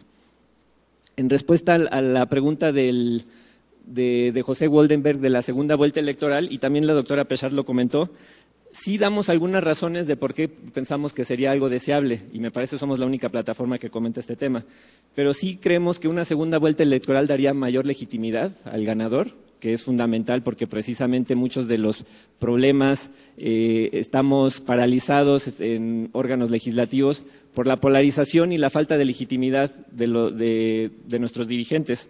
Entonces, si un eh, presidente en este caso puede conseguir más del 51% del voto, pues ya tiene mayor legitimidad para, actuar. Y segundo, que también se comenta en la plataforma, es la posibilidad de construir un gobierno de coalición. Y aquí nosotros tenemos una diferencia fundamental con lo que ha planteado el Frente en cómo se conforma un gobierno de eh, coalición. Nosotros estamos, por supuesto, a favor. Una candidata independiente que no tiene un partido, si llega a ser electa, claramente necesita una forma para trabajar con el Congreso. Nosotros proponemos el gobierno de coalición, pero nuestra gran diferencia con el Frente es que nosotros lo conformaríamos después de las elecciones, no antes. ¿Qué pasa si lo estoy conformando antes, como ustedes proponen? Son tres partidos que se pusieron de acuerdo, que todo indica que esos tres partidos no tendrán una mayoría en el Congreso. Entonces, no tienen la mayoría, pero ya se dieron de, este, parte del presidente muchas de las atribuciones del Poder Ejecutivo, como nombrar su gabinete, como construir el Plan Nacional de Desarrollo. Y entonces, si yo digo, le voy a dar al Congreso la capacidad de nombrar a mi gabinete, pero a cambio no tengo ni siquiera condiciones de gobernabilidad porque no tengo una mayoría, entonces el sistema está disfuncional desde el inicio, desde su concepción. ¿Cómo funciona un gobierno de coalición? Tenemos que, primero tener la elección, ya que están conformadas las fuerzas políticas en los diversos órganos, ahí es cuando, en nuestro caso, Margarita Zavala llegaría y decir, yo tengo estas diez prioridades para el país, ¿quién se suma? Y entonces con eso construyes la coalición, formas eh, una mayoría, esa mayoría se firma, todos se comprometen a sacar adelante eso y entonces ahí es cuando das a cambio la conformación del gabinete, la, aprobación del Plan Nacional de Desarrollo. Entonces esto tiene que ser después, es una falacia tratar de hacerlo antes. Em, se me está acabando el, tiempo. Otro tema que me gustaría eh, comentar es que nosotros estamos a favor de, promover la certidumbre jurídica y esto viene desde el gobierno y también pido que se evalúen las acciones de los candidatos. Entonces, si, algún candidato está desde ahorita eh, amenazando cancelar contratos de aeropuertos, de proyectos energéticos, contratos que ya asumió el Estado mexicano, eso es, eso es precisamente promover una falta de Estado de Derecho, una falta de certidumbre jurídica si el gobierno mismo va a ser el primero que no respeta. Entonces, lo que tenemos que comprometernos todos es que si hay el Estado mexicano ha asumido ciertos compromisos, hay que respetarlos. En mi siguiente intervención eh, comento más los puntos. Pero muchas gracias.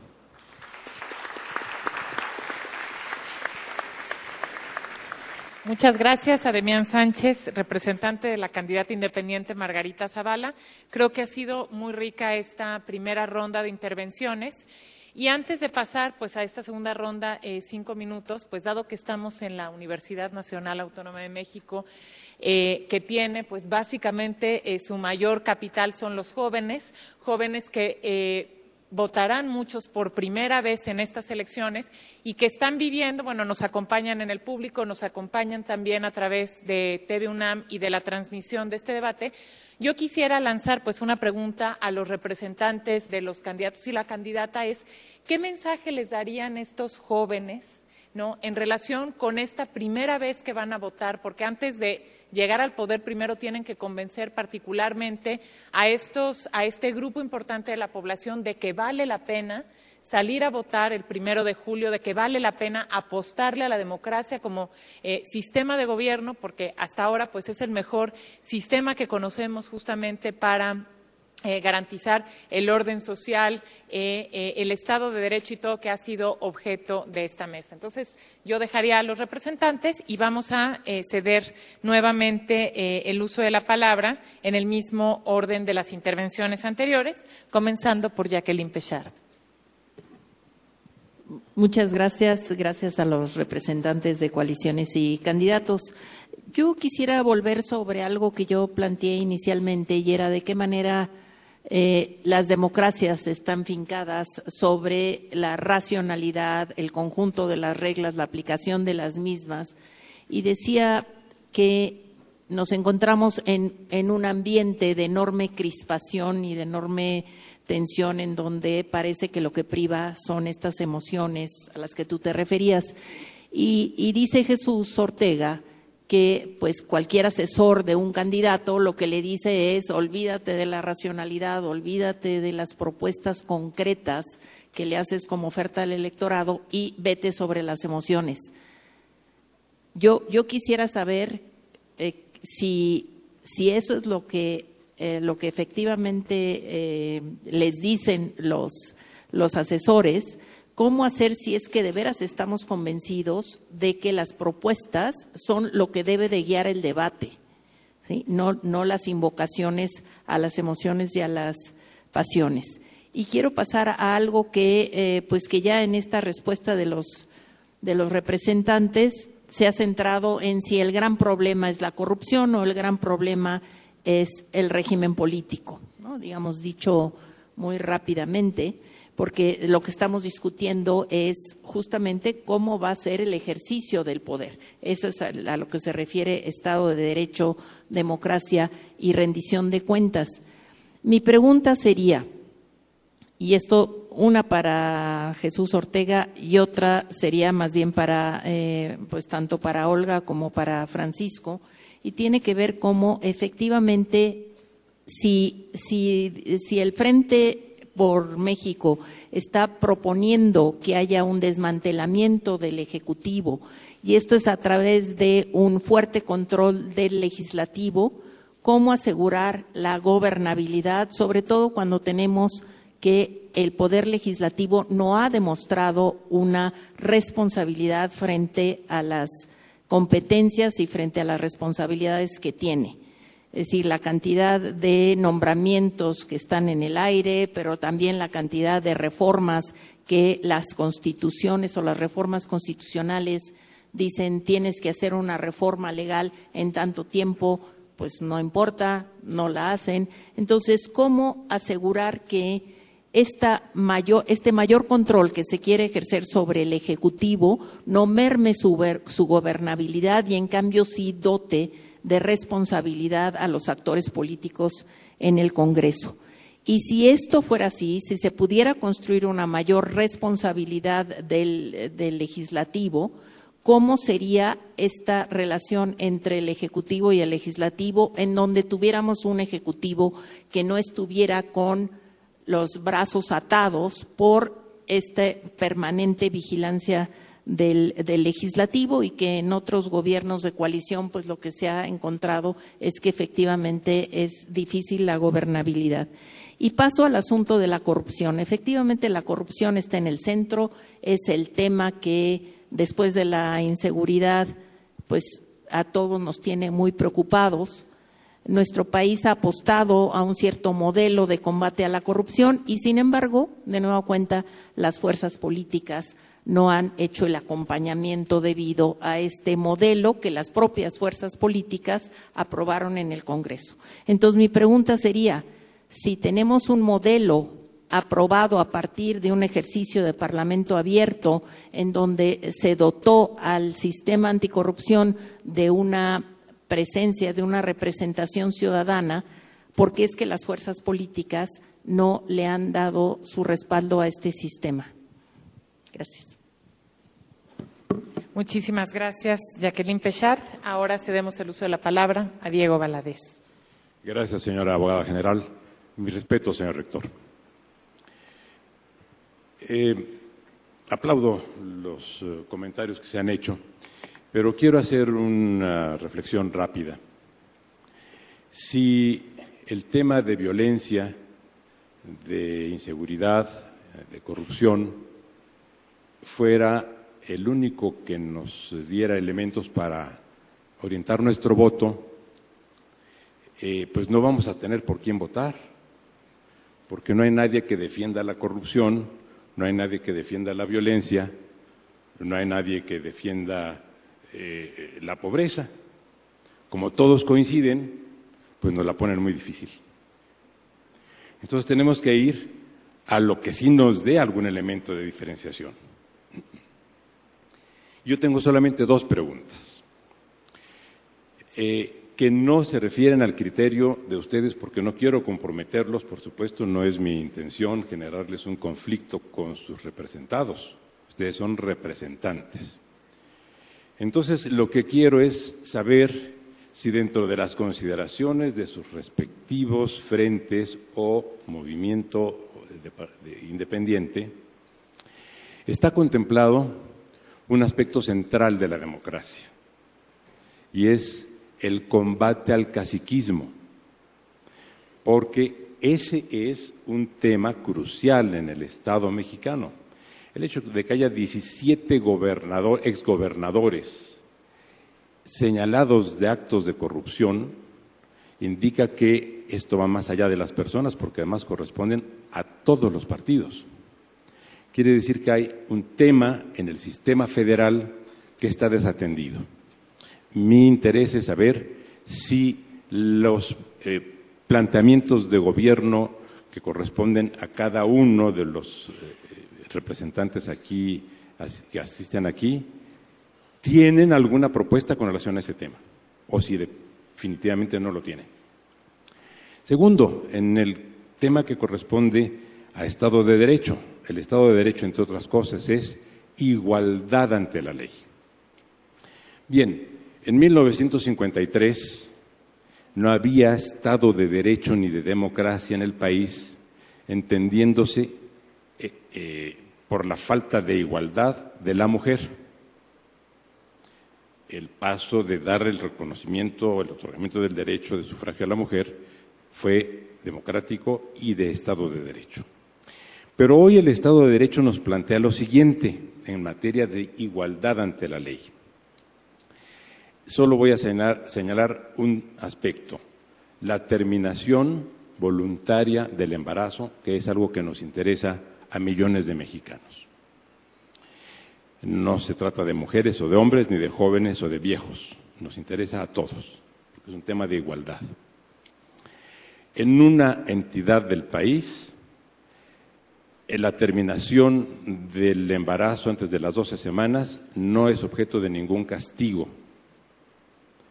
En 13 entidades es objeto de una posible imposición de pena privativa de libertad de entre 3 y 5 años y en 18 entidades del país es objeto de sanción hasta por 30 años.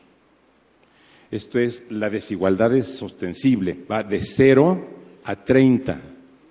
Las mismas mexicanas están sujetas a diferentes regímenes. Eso es falta de Estado de Derecho. Me interesa mucho saber si las eh, candidaturas y los frentes y el movimiento independiente tienen respuesta para esto o en sus programas este tema es ignorado. Muchas gracias.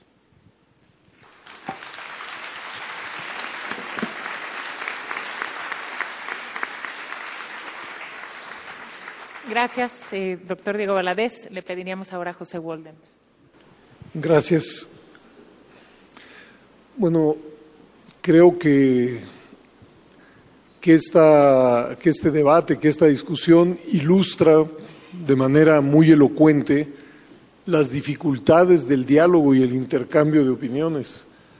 Eh, no es fácil entre siete sintonizarnos de tal suerte que las preguntas y las respuestas eh, sean medianamente compatibles, pero creo que vale la pena seguirse esforzando en esto porque es la única manera de tener un debate medianamente racional y de conocer las motivaciones, las razones de las diferentes iniciativas. Tomé nota de lo que los cuatro representantes señalaron y a cada uno de ellos quiero hacerles una pregunta. Eh, a Olga Sánchez eh, Cordero, espero haber oído mal, pero usted dijo que pretendían la reducción del 30% de la administración pública. Yo había leído que pretendían el 30% de la reducción de los cuadros dirigentes de la administración pública.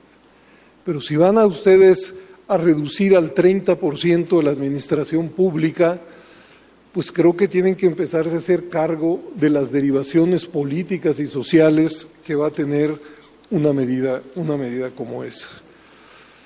A Francisco Guerrero nos dice que luego de la elección él piensa que hay que volver a revisar la legislación electoral. Y es posible, tenemos una de las legislaciones más barrocas, más complejas, y creo que incluso del sentido original de la legislación se ha ido perdiendo.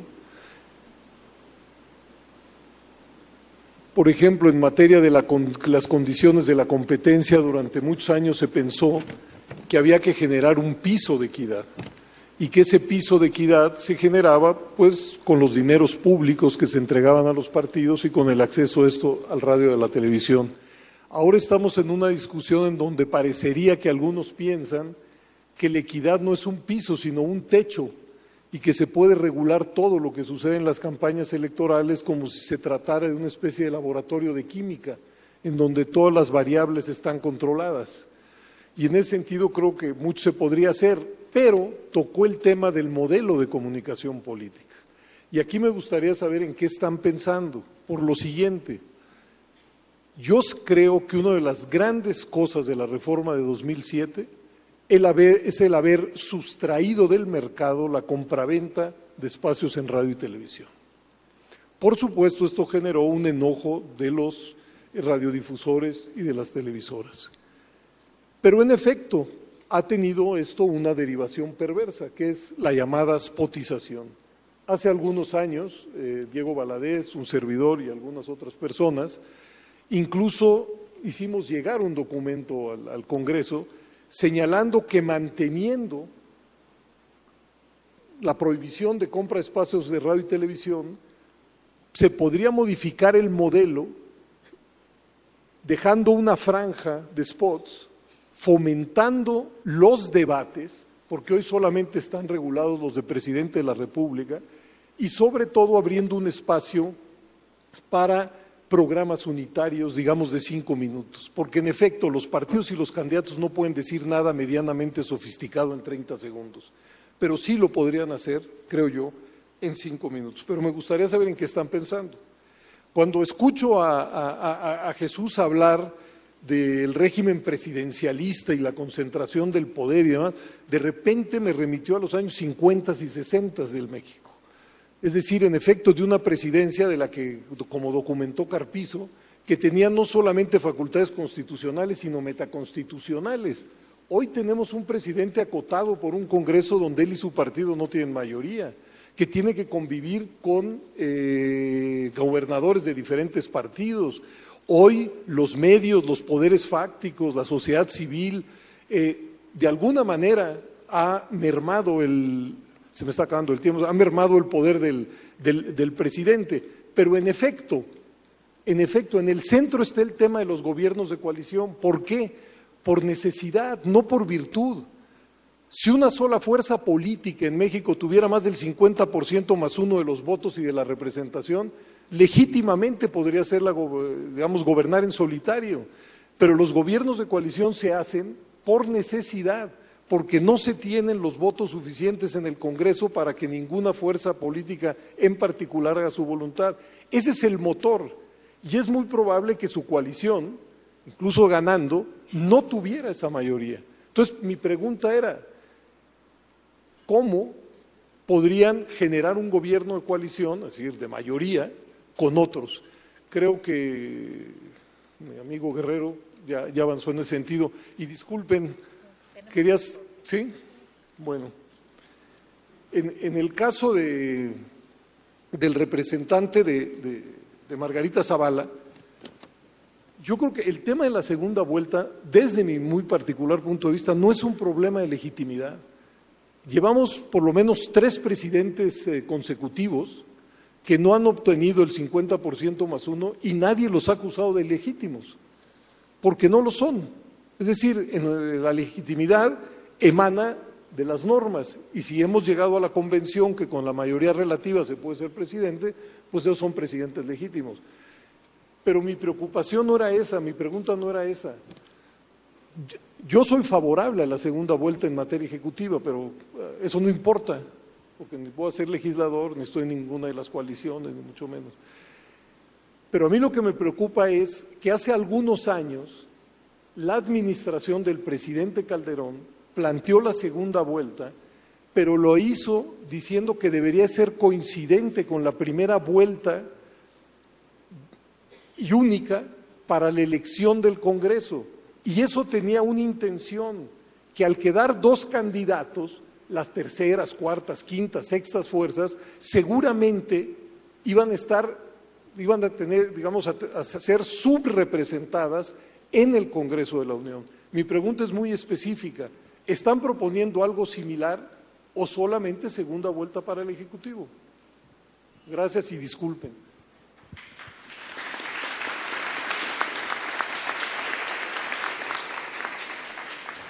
Muchas gracias, eh, José Woldenberg. Vamos a dar ahora en paso a las intervenciones, esta última intervención de cierre.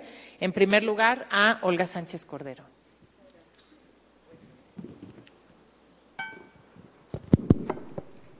Señor rector, muy buenas tardes. Muchas gracias por su presencia de usted y todos los que están aquí presentes. Muchísimas gracias. Dos precisiones. Efectivamente, yo me equivoqué. Son de los mandos, de los dirigentes, de los altos mandos, no del 30%. Y pido y ofrezco una disculpa en relación a esta imprecisión. Lo segundo también que me gustaría, realmente no es debate, pero me gustaría establecer que sí hay un marco constitucional y legal para la revisión de los contratos. Está, por supuesto, el artículo 134 constitucional y está también la ley de responsabilidades de los servidores públicos, en donde se establece que, en términos de la función pública, tiene el deber de, de revisar la legalidad de todos los actos de los servidores públicos. Inclusive el plazo de la prescripción eh, se amplió de cinco años a siete años. Y acaba de sacar la Suprema Corte de Justicia, en la primera sala, varias tesis en relación precisamente a obras, no por supuesto al aeropuerto, pero en varias horas eh, se pronunció en algunos casos de algunos hospitales que estaban en construcción para eh, suspender la obra o para continuar la obra. Entonces, el marco constitucional sí está, sí lo hay y sí lo existe. En relación a lo que decía mi queridísimo amigo Diego Baladís, que es verdaderamente interesante, yo quiero eh, manifestarles que efectivamente, lamentablemente en 17 entidades federativas volvieron a penalizar, inclusive a llevar a la Constitución la penalización, fíjense ustedes, el delito para, para penalizar nuevamente la interrupción del embarazo. Y desde luego eh, la la, este, la Ciudad de México fue pionera en la despenalización de la interrupción del embarazo y es una interrupción legal del embarazo dentro de las 12 semanas. Eh, no tengo la autorización, por supuesto, ni está platicado con la plataforma, pero desde luego yo insistiré en que pudiese haber algunos lineamientos en ley general o en código federal respecto precisamente de esta situación. Se está hablando de un código penal único, sí, no estaría yo tan de acuerdo, probablemente sí en federalizar algunos delitos, pero yo creo que cada una de las entidades federativas tiene una realidad jurídica totalmente distinta y no es lo mismo, por ejemplo, penalizar el abigeato en Nuevo León que penalizarlo en Chiapas. Por decir nada más algún ejemplo de esta eh, digamos, federalización o nación, porque ahora son nacionales, ya no son ni siquiera federal, es Código Nacional de Procedimientos Penales y sería en todo caso Código eh, Penal Nacional. En este caso también me preocupa porque efectivamente es un tema de igualdad, es un tema de discriminación, el hecho que estos 17 estados hayan, de verdad, yo digo hasta deliberadamente, insistido en llevar a la Constitución algunos de ellos esta penalización. Por otra parte, pensamos nosotros, y esto sí, ustedes lo han visto en las propuestas de Andrés Manuel, está la revocación del mandato. Lo vimos en la constituyente, aquí con mi amigo Jesús recuerdas la revocación de mandato, que por cierto fue aprobada por unanimidad la revocación de mandato en la Constitución de la Ciudad de México y ya está ahí. El tema aquí, esta revisión por parte de la Suprema Corte, y el tema es si las entidades federativas, en este caso la Ciudad de México, tienen esta libertad de configuración legislativa para poder, para poder decidir sobre una institución que no está contemplada en la Constitución Federal. los votos minoritarios en la Corte fueron, desde luego, el voto del ministro Arturo Saldívar y eh, el mío en lo particular, en relación a que era una cuestión de libertad de configuración por parte de las entidades federativas en sus legislaturas correspondientes. Pero ahí está la revocación de mandato, no la, no este, desde luego yo quisiera decirle a, mi querido amigo Jesús Ortega que yo estoy de acuerdo en la ratificación de los eh, altos funcionarios, de los secretarios de Estado por el, el Senado de la República, pero no es un eh, tema que esté en este momento en la Constitución y sea parte de nuestro sistema político. Sin embargo, yo tengo algunos votos particulares, no de ratificación porque no existe en la Constitución, pero sí, cuando menos, de observaciones por parte del Senado en cada uno de los nombramientos de los eh, respectivos em, funcionarios, de altos funcionarios de la Administración Pública. Eh, desde luego nosotros pensamos, porque aquí el em, candidato eh, me hizo hacer un proyecto sobre cuáles eran las atribuciones de la secretaria. Bueno, perdón, hasta ahí ya se terminó mi tiempo. Muchas gracias. Muchas gracias, Olga Sánchez Cordero. Ahora cedemos el uso de la palabra a Francisco Guerrero de la coalición Todos por México. Muchas gracias. Bueno, pues eh, trataré de dar respuesta en algunos temas a lo que se ha planteado. Aquí plantea algo que me parece que es central. Existió un gran consenso dentro del Pacto por México en el rediseño de, las instituciones que tendrían que combatir a la corrupción. Yo creo que hay una coincidencia entre todas las fuerzas políticas que hay problemas sistémicos en esta materia y yo coincido con ella en que ese apoyo tiene que radicarse también y eso es algo que ella vivió de, manera directa, es una experiencia propia que ella tuvo en siendo, digamos, de las pioneras en la parte de, la participación ciudadana, yo creo que tenemos una asignatura pendiente en esta materia. Y me parece que va a ser muy importante que una vez que venga el resultado de la elección, se retomen muchos asuntos del Sistema Nacional Anticorrupción y de su propia implementación, no solo desde el punto de vista de su diseño institucional, sino de la parte que siempre es la más importante, para poder avanzar las políticas públicas, que es la asignación de recursos y el ejercicio de los mismos, porque hay elementos que tienen que ver tanto con un cruce que, tiene que ver con el sistema educativo, que tiene que ver con la participación social, si me permiten, hasta con la educación cívica, que está incorporada dentro de la, propia construcción de democracia. En torno a, a, lo que Diego señala del caciquismo, y de los fenómenos de concentración excesiva eh, que se han dado, eh, sobre todo en un fenómeno que tendríamos que reconocer. Se dio un gran fenómeno de alternancia política en los noventas, después de los noventas, en los, en los poderes ejecutivos, que no necesariamente se acompañó de un avance similar en materia de control de, de, cuentas, en materia de rendición de cuentas y particularmente en materia de la designación de muchos órganos del Estado, que a pesar que la alternancia hubiera supuesto un cambio de cultura política, lo único que hizo fue cambiar el signo político, pero no necesariamente el ejercicio de la cultura política y de la distribución que se da en esa materia. En torno al, asunto del embarazo y lo que se ha señalado, yo no tengo una posición personal en torno al asunto y es, es un tema donde lo único que podría señalar es que la legislación que está vigente y que ha sido establecida en eh, los distintos órganos constitucionales eh, debe respetarse y en ese sentido así se ha planteado. En relación a la parte que me, obviamente por cuestiones profesionales me trae una serie muy importante de reflexiones es lo que Pepe ha señalado en torno al modelo de comunicación política y lo quiero dejar muy claro. Yo estoy a favor del modelo de comunicación política, creo que ha sido positivo que eh, los spots sean parte del esquema que ha funcionado en la actualidad, donde se cambió el modelo de ser un modelo que se, se, percibía desde el mercado a pasar a ser un modelo público. Esa parte estamos de acuerdo. Sin embargo, sí creo que tendríamos que revisar algunos aspectos importantes con el concepto de la equidad. Vimos en estos últimos dos o tres años que los dirigentes nacionales de los partidos tuvieron un acceso, eh, en algunos casos, excesivo del uso de la prerrogativa y esto generó un concepto de inequidad para los ciudadanos y para otro tipo de candidatos que llegan desde una perspectiva, por ejemplo, no partidista. Y ahora lo estamos viendo con las candidaturas independientes. Mi colega podrá decir el número de spots que tiene un candidato independiente vis a vis lo que tiene un candidato de una coalición o de un partido y realmente el proceso de inequidad es brutal. Y eso es algo que creo que se tendría que revisar. A mí en lo particular me gusta mucho la idea de Pepe de la utilización de recursos fiscales para debates.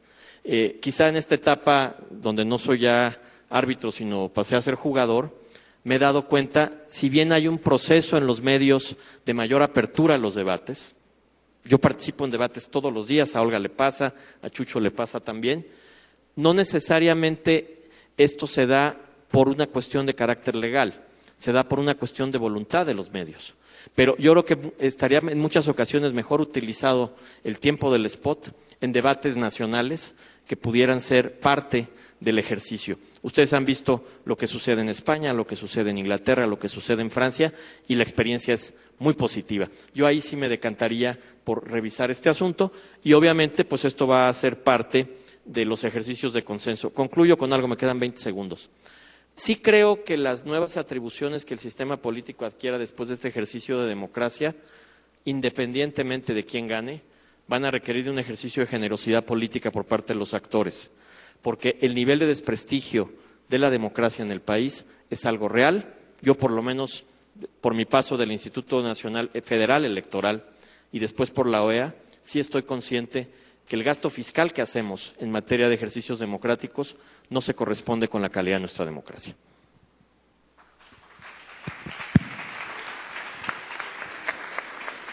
Muchas gracias a Francisco Guerrero. Vamos ahora a ceder el uso de la palabra a Jesús Ortega de la Coalición por México al Frente.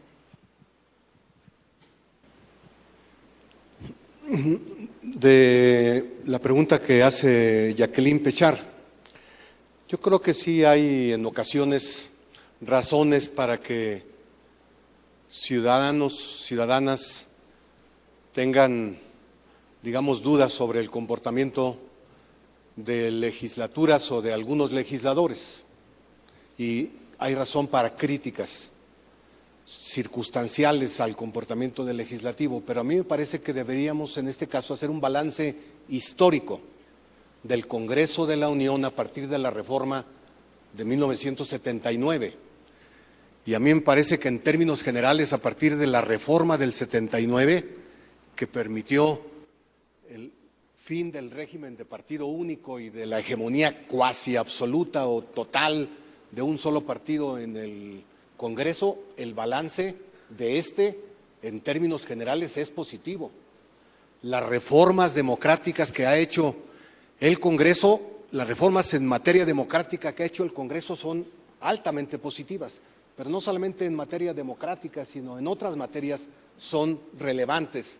Me parece entonces que por hechos de circunstancia o de momento, o incluso a veces hasta de una campaña en contra del Congreso o de la representación popular, que a veces es claramente observable, se descalifique al Congreso como el mejor contrapeso para limitar los excesos del Poder Ejecutivo. En el caso de el combate al caciquismo, sí, los gobernadores, a mi parecer, son expresión del poder concentrado en las entidades. O hay caciques sindicales que son expresión del poder concentrado en estas organizaciones o, o caciques en las organizaciones campesinas. Es más, yo pienso que el combate al poder concentrado en el Ejecutivo Federal es un combate a una expresión de caciquismo. Hay caciquismo en los estados, hay caciquismo en los sindicatos, hay caciquismo en los ejidos, en muchas organizaciones, pero también hay caciquismo en el poder federal. Así lo pienso. Y luego hay pretensiones de hacer del presidente de la República un cacique. En el asunto de la, despenalización del aborto, bueno, me referiré a la experiencia en la Asamblea Legislativa. Ahí aprobamos el tema de la muerte digna, el derecho a la muerte digna, y también aprobamos el derecho a la autodeterminación de las personas, entre ellos la autodeterminación sobre su cuerpo. y ahí hubo, desde luego, el voto del PRD a favor de estos dos puntos, pero también hubo el voto en estos dos puntos a favor de panistas y de priistas y de otras expresiones sin partido político. En la coalición de la que yo soy parte y ahora represento, hay personas que estamos a favor de la despenalización del aborto, aunque estoy seguro que habrá personas que no comparten este juicio. Pero las coaliciones no pueden ser absolutas coincidentemente en todo. Eso es imposible y eso hasta me parecería un absurdo pretenderlo. Y eh, lo digo rápidamente porque la coalición, por ejemplo, de los socialdemócratas alemanes y de la democracia cristiana alemana tiene coincidencias en muchos puntos, pero no en todos. Y elaboran un programa de gobierno y constituyen un gobierno de coalición para ponerse de acuerdo en las coincidencias, aunque mantengan diferencias. Y en las diferencias cada partido sigue luchando por sus puntos de vista sus convicciones y por sus principios. Y en el asunto de la propuesta, de la pregunta de Woldenberg, hay, a mí me parece, dos tipos, hay, hay gobiernos de coalición que se constituyen antes de las elecciones y se hace la propuesta del gobierno de coalición para ganar las elecciones. Una, se suman partidos para ganar las elecciones y para ganar también la mayoría del Congreso de la Unión, como sucedió ahora en algunos países. Pero también hay coaliciones posteriores a las elecciones.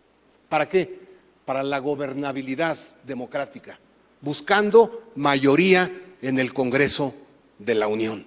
Me parece que esta coalición, que este gobierno de coalición se propone serlo ganando las elecciones, pero también buscar la mayoría del Congreso a partir de acuerdos en el Congreso en la aplicación del programa de gobierno.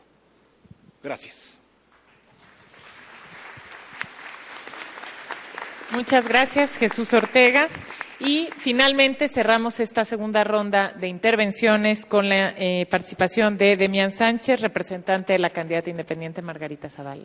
Muchas gracias. Me voy rapidísimo para atender todos los puntos que quiero tocar.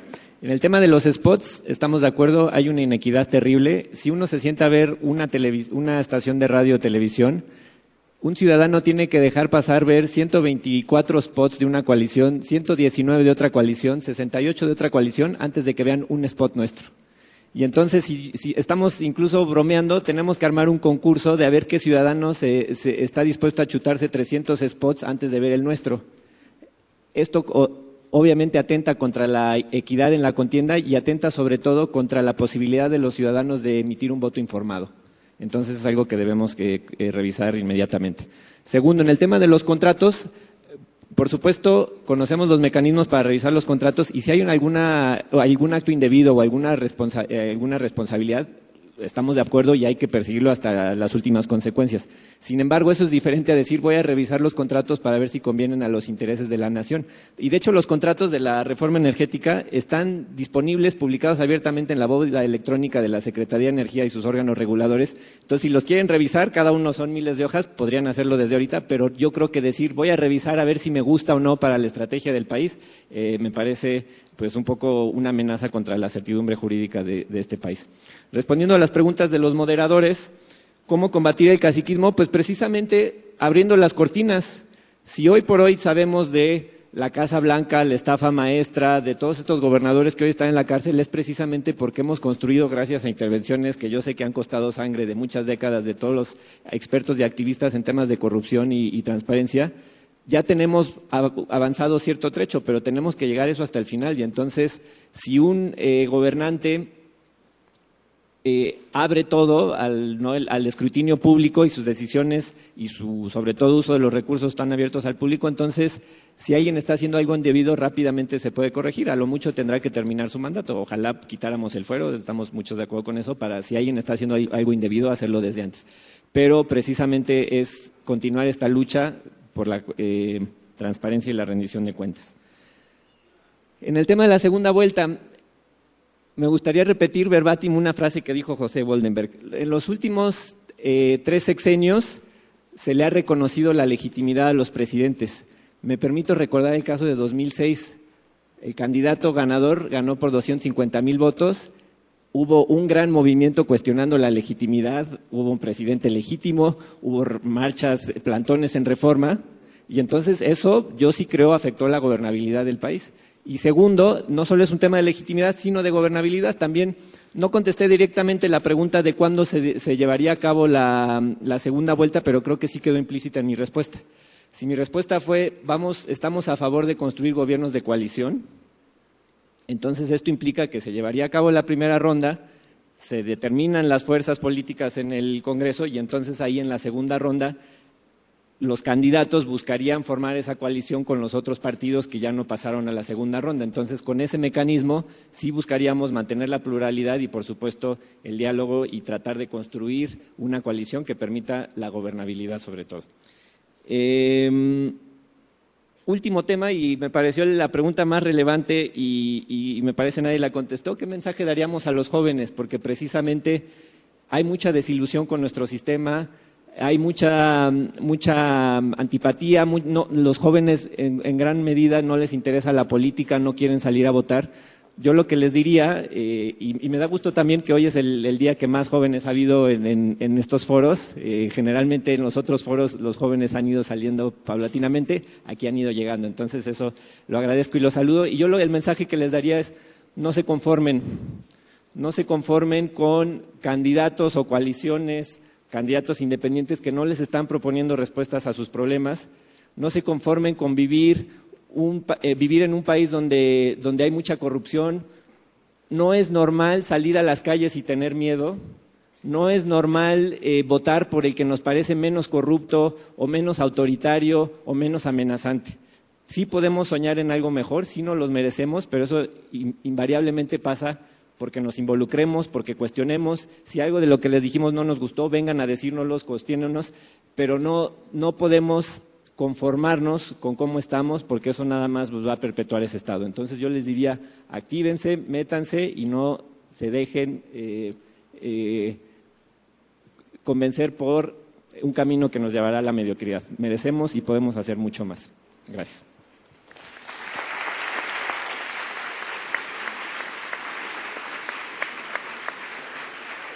Muchas gracias a Demián Sánchez, representante de la candidata Margarita Zavala. Pues con esta última intervención damos fin a este eh, seminario México 2018, los desafíos de la nación, las plataformas electorales discutidas por los universitarios. Como ustedes saben y mencionamos al inicio de esta mesa, esta es la última de, las, de los temas que nos han reunido.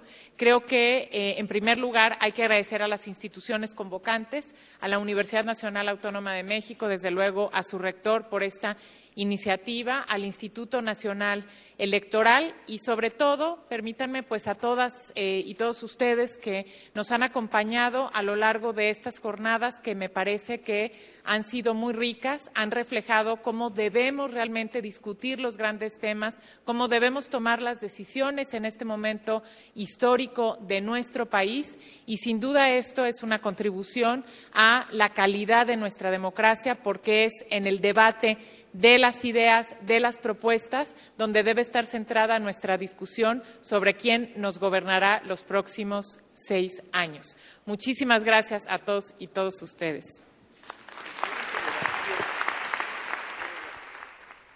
Bien, pues así es como concluye esta serie de pláticas, de discusiones en torno a las plataformas electorales de las distintas coaliciones.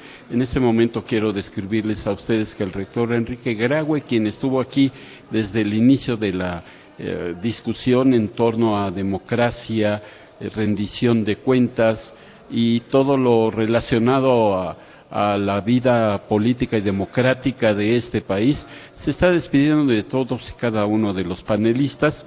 Eh, se esperaba que él clausurara de alguna forma esta serie de encuentros entre académicos y políticos, entre académicos y representantes de las distintas coaliciones y candidata independiente Margarita Zavala, pero se, está, eh, se concreta a saludar, a despedirlos, a, atenderlos y por supuesto a darle las gracias de su participación en estos eh, debates enriquecedores que se dieron a lo largo de tres días en los seis ejes centrales, los seis, los seis ejes torales de los cuales se habló, educación, cambio climático, eh, México en el mundo, democracia, seguridad pública, en fin, todos estos temas que fueron tratados por los especialistas universitarios durante los tres días. Se espera que eh, de aquí salgan eh, no solamente las propuestas, sino que las, los candidatos, las plataformas electorales las incluyan para quien eh, para que las lleven a cabo quien resulte ganador el próximo primero de julio y que no sea como dijo el doctor Sergio García Ramírez, solamente que nos escuchan, que escuchan a la academia, que escuchan a los profesores, a los investigadores, pero hasta ahí se queda la dinámica.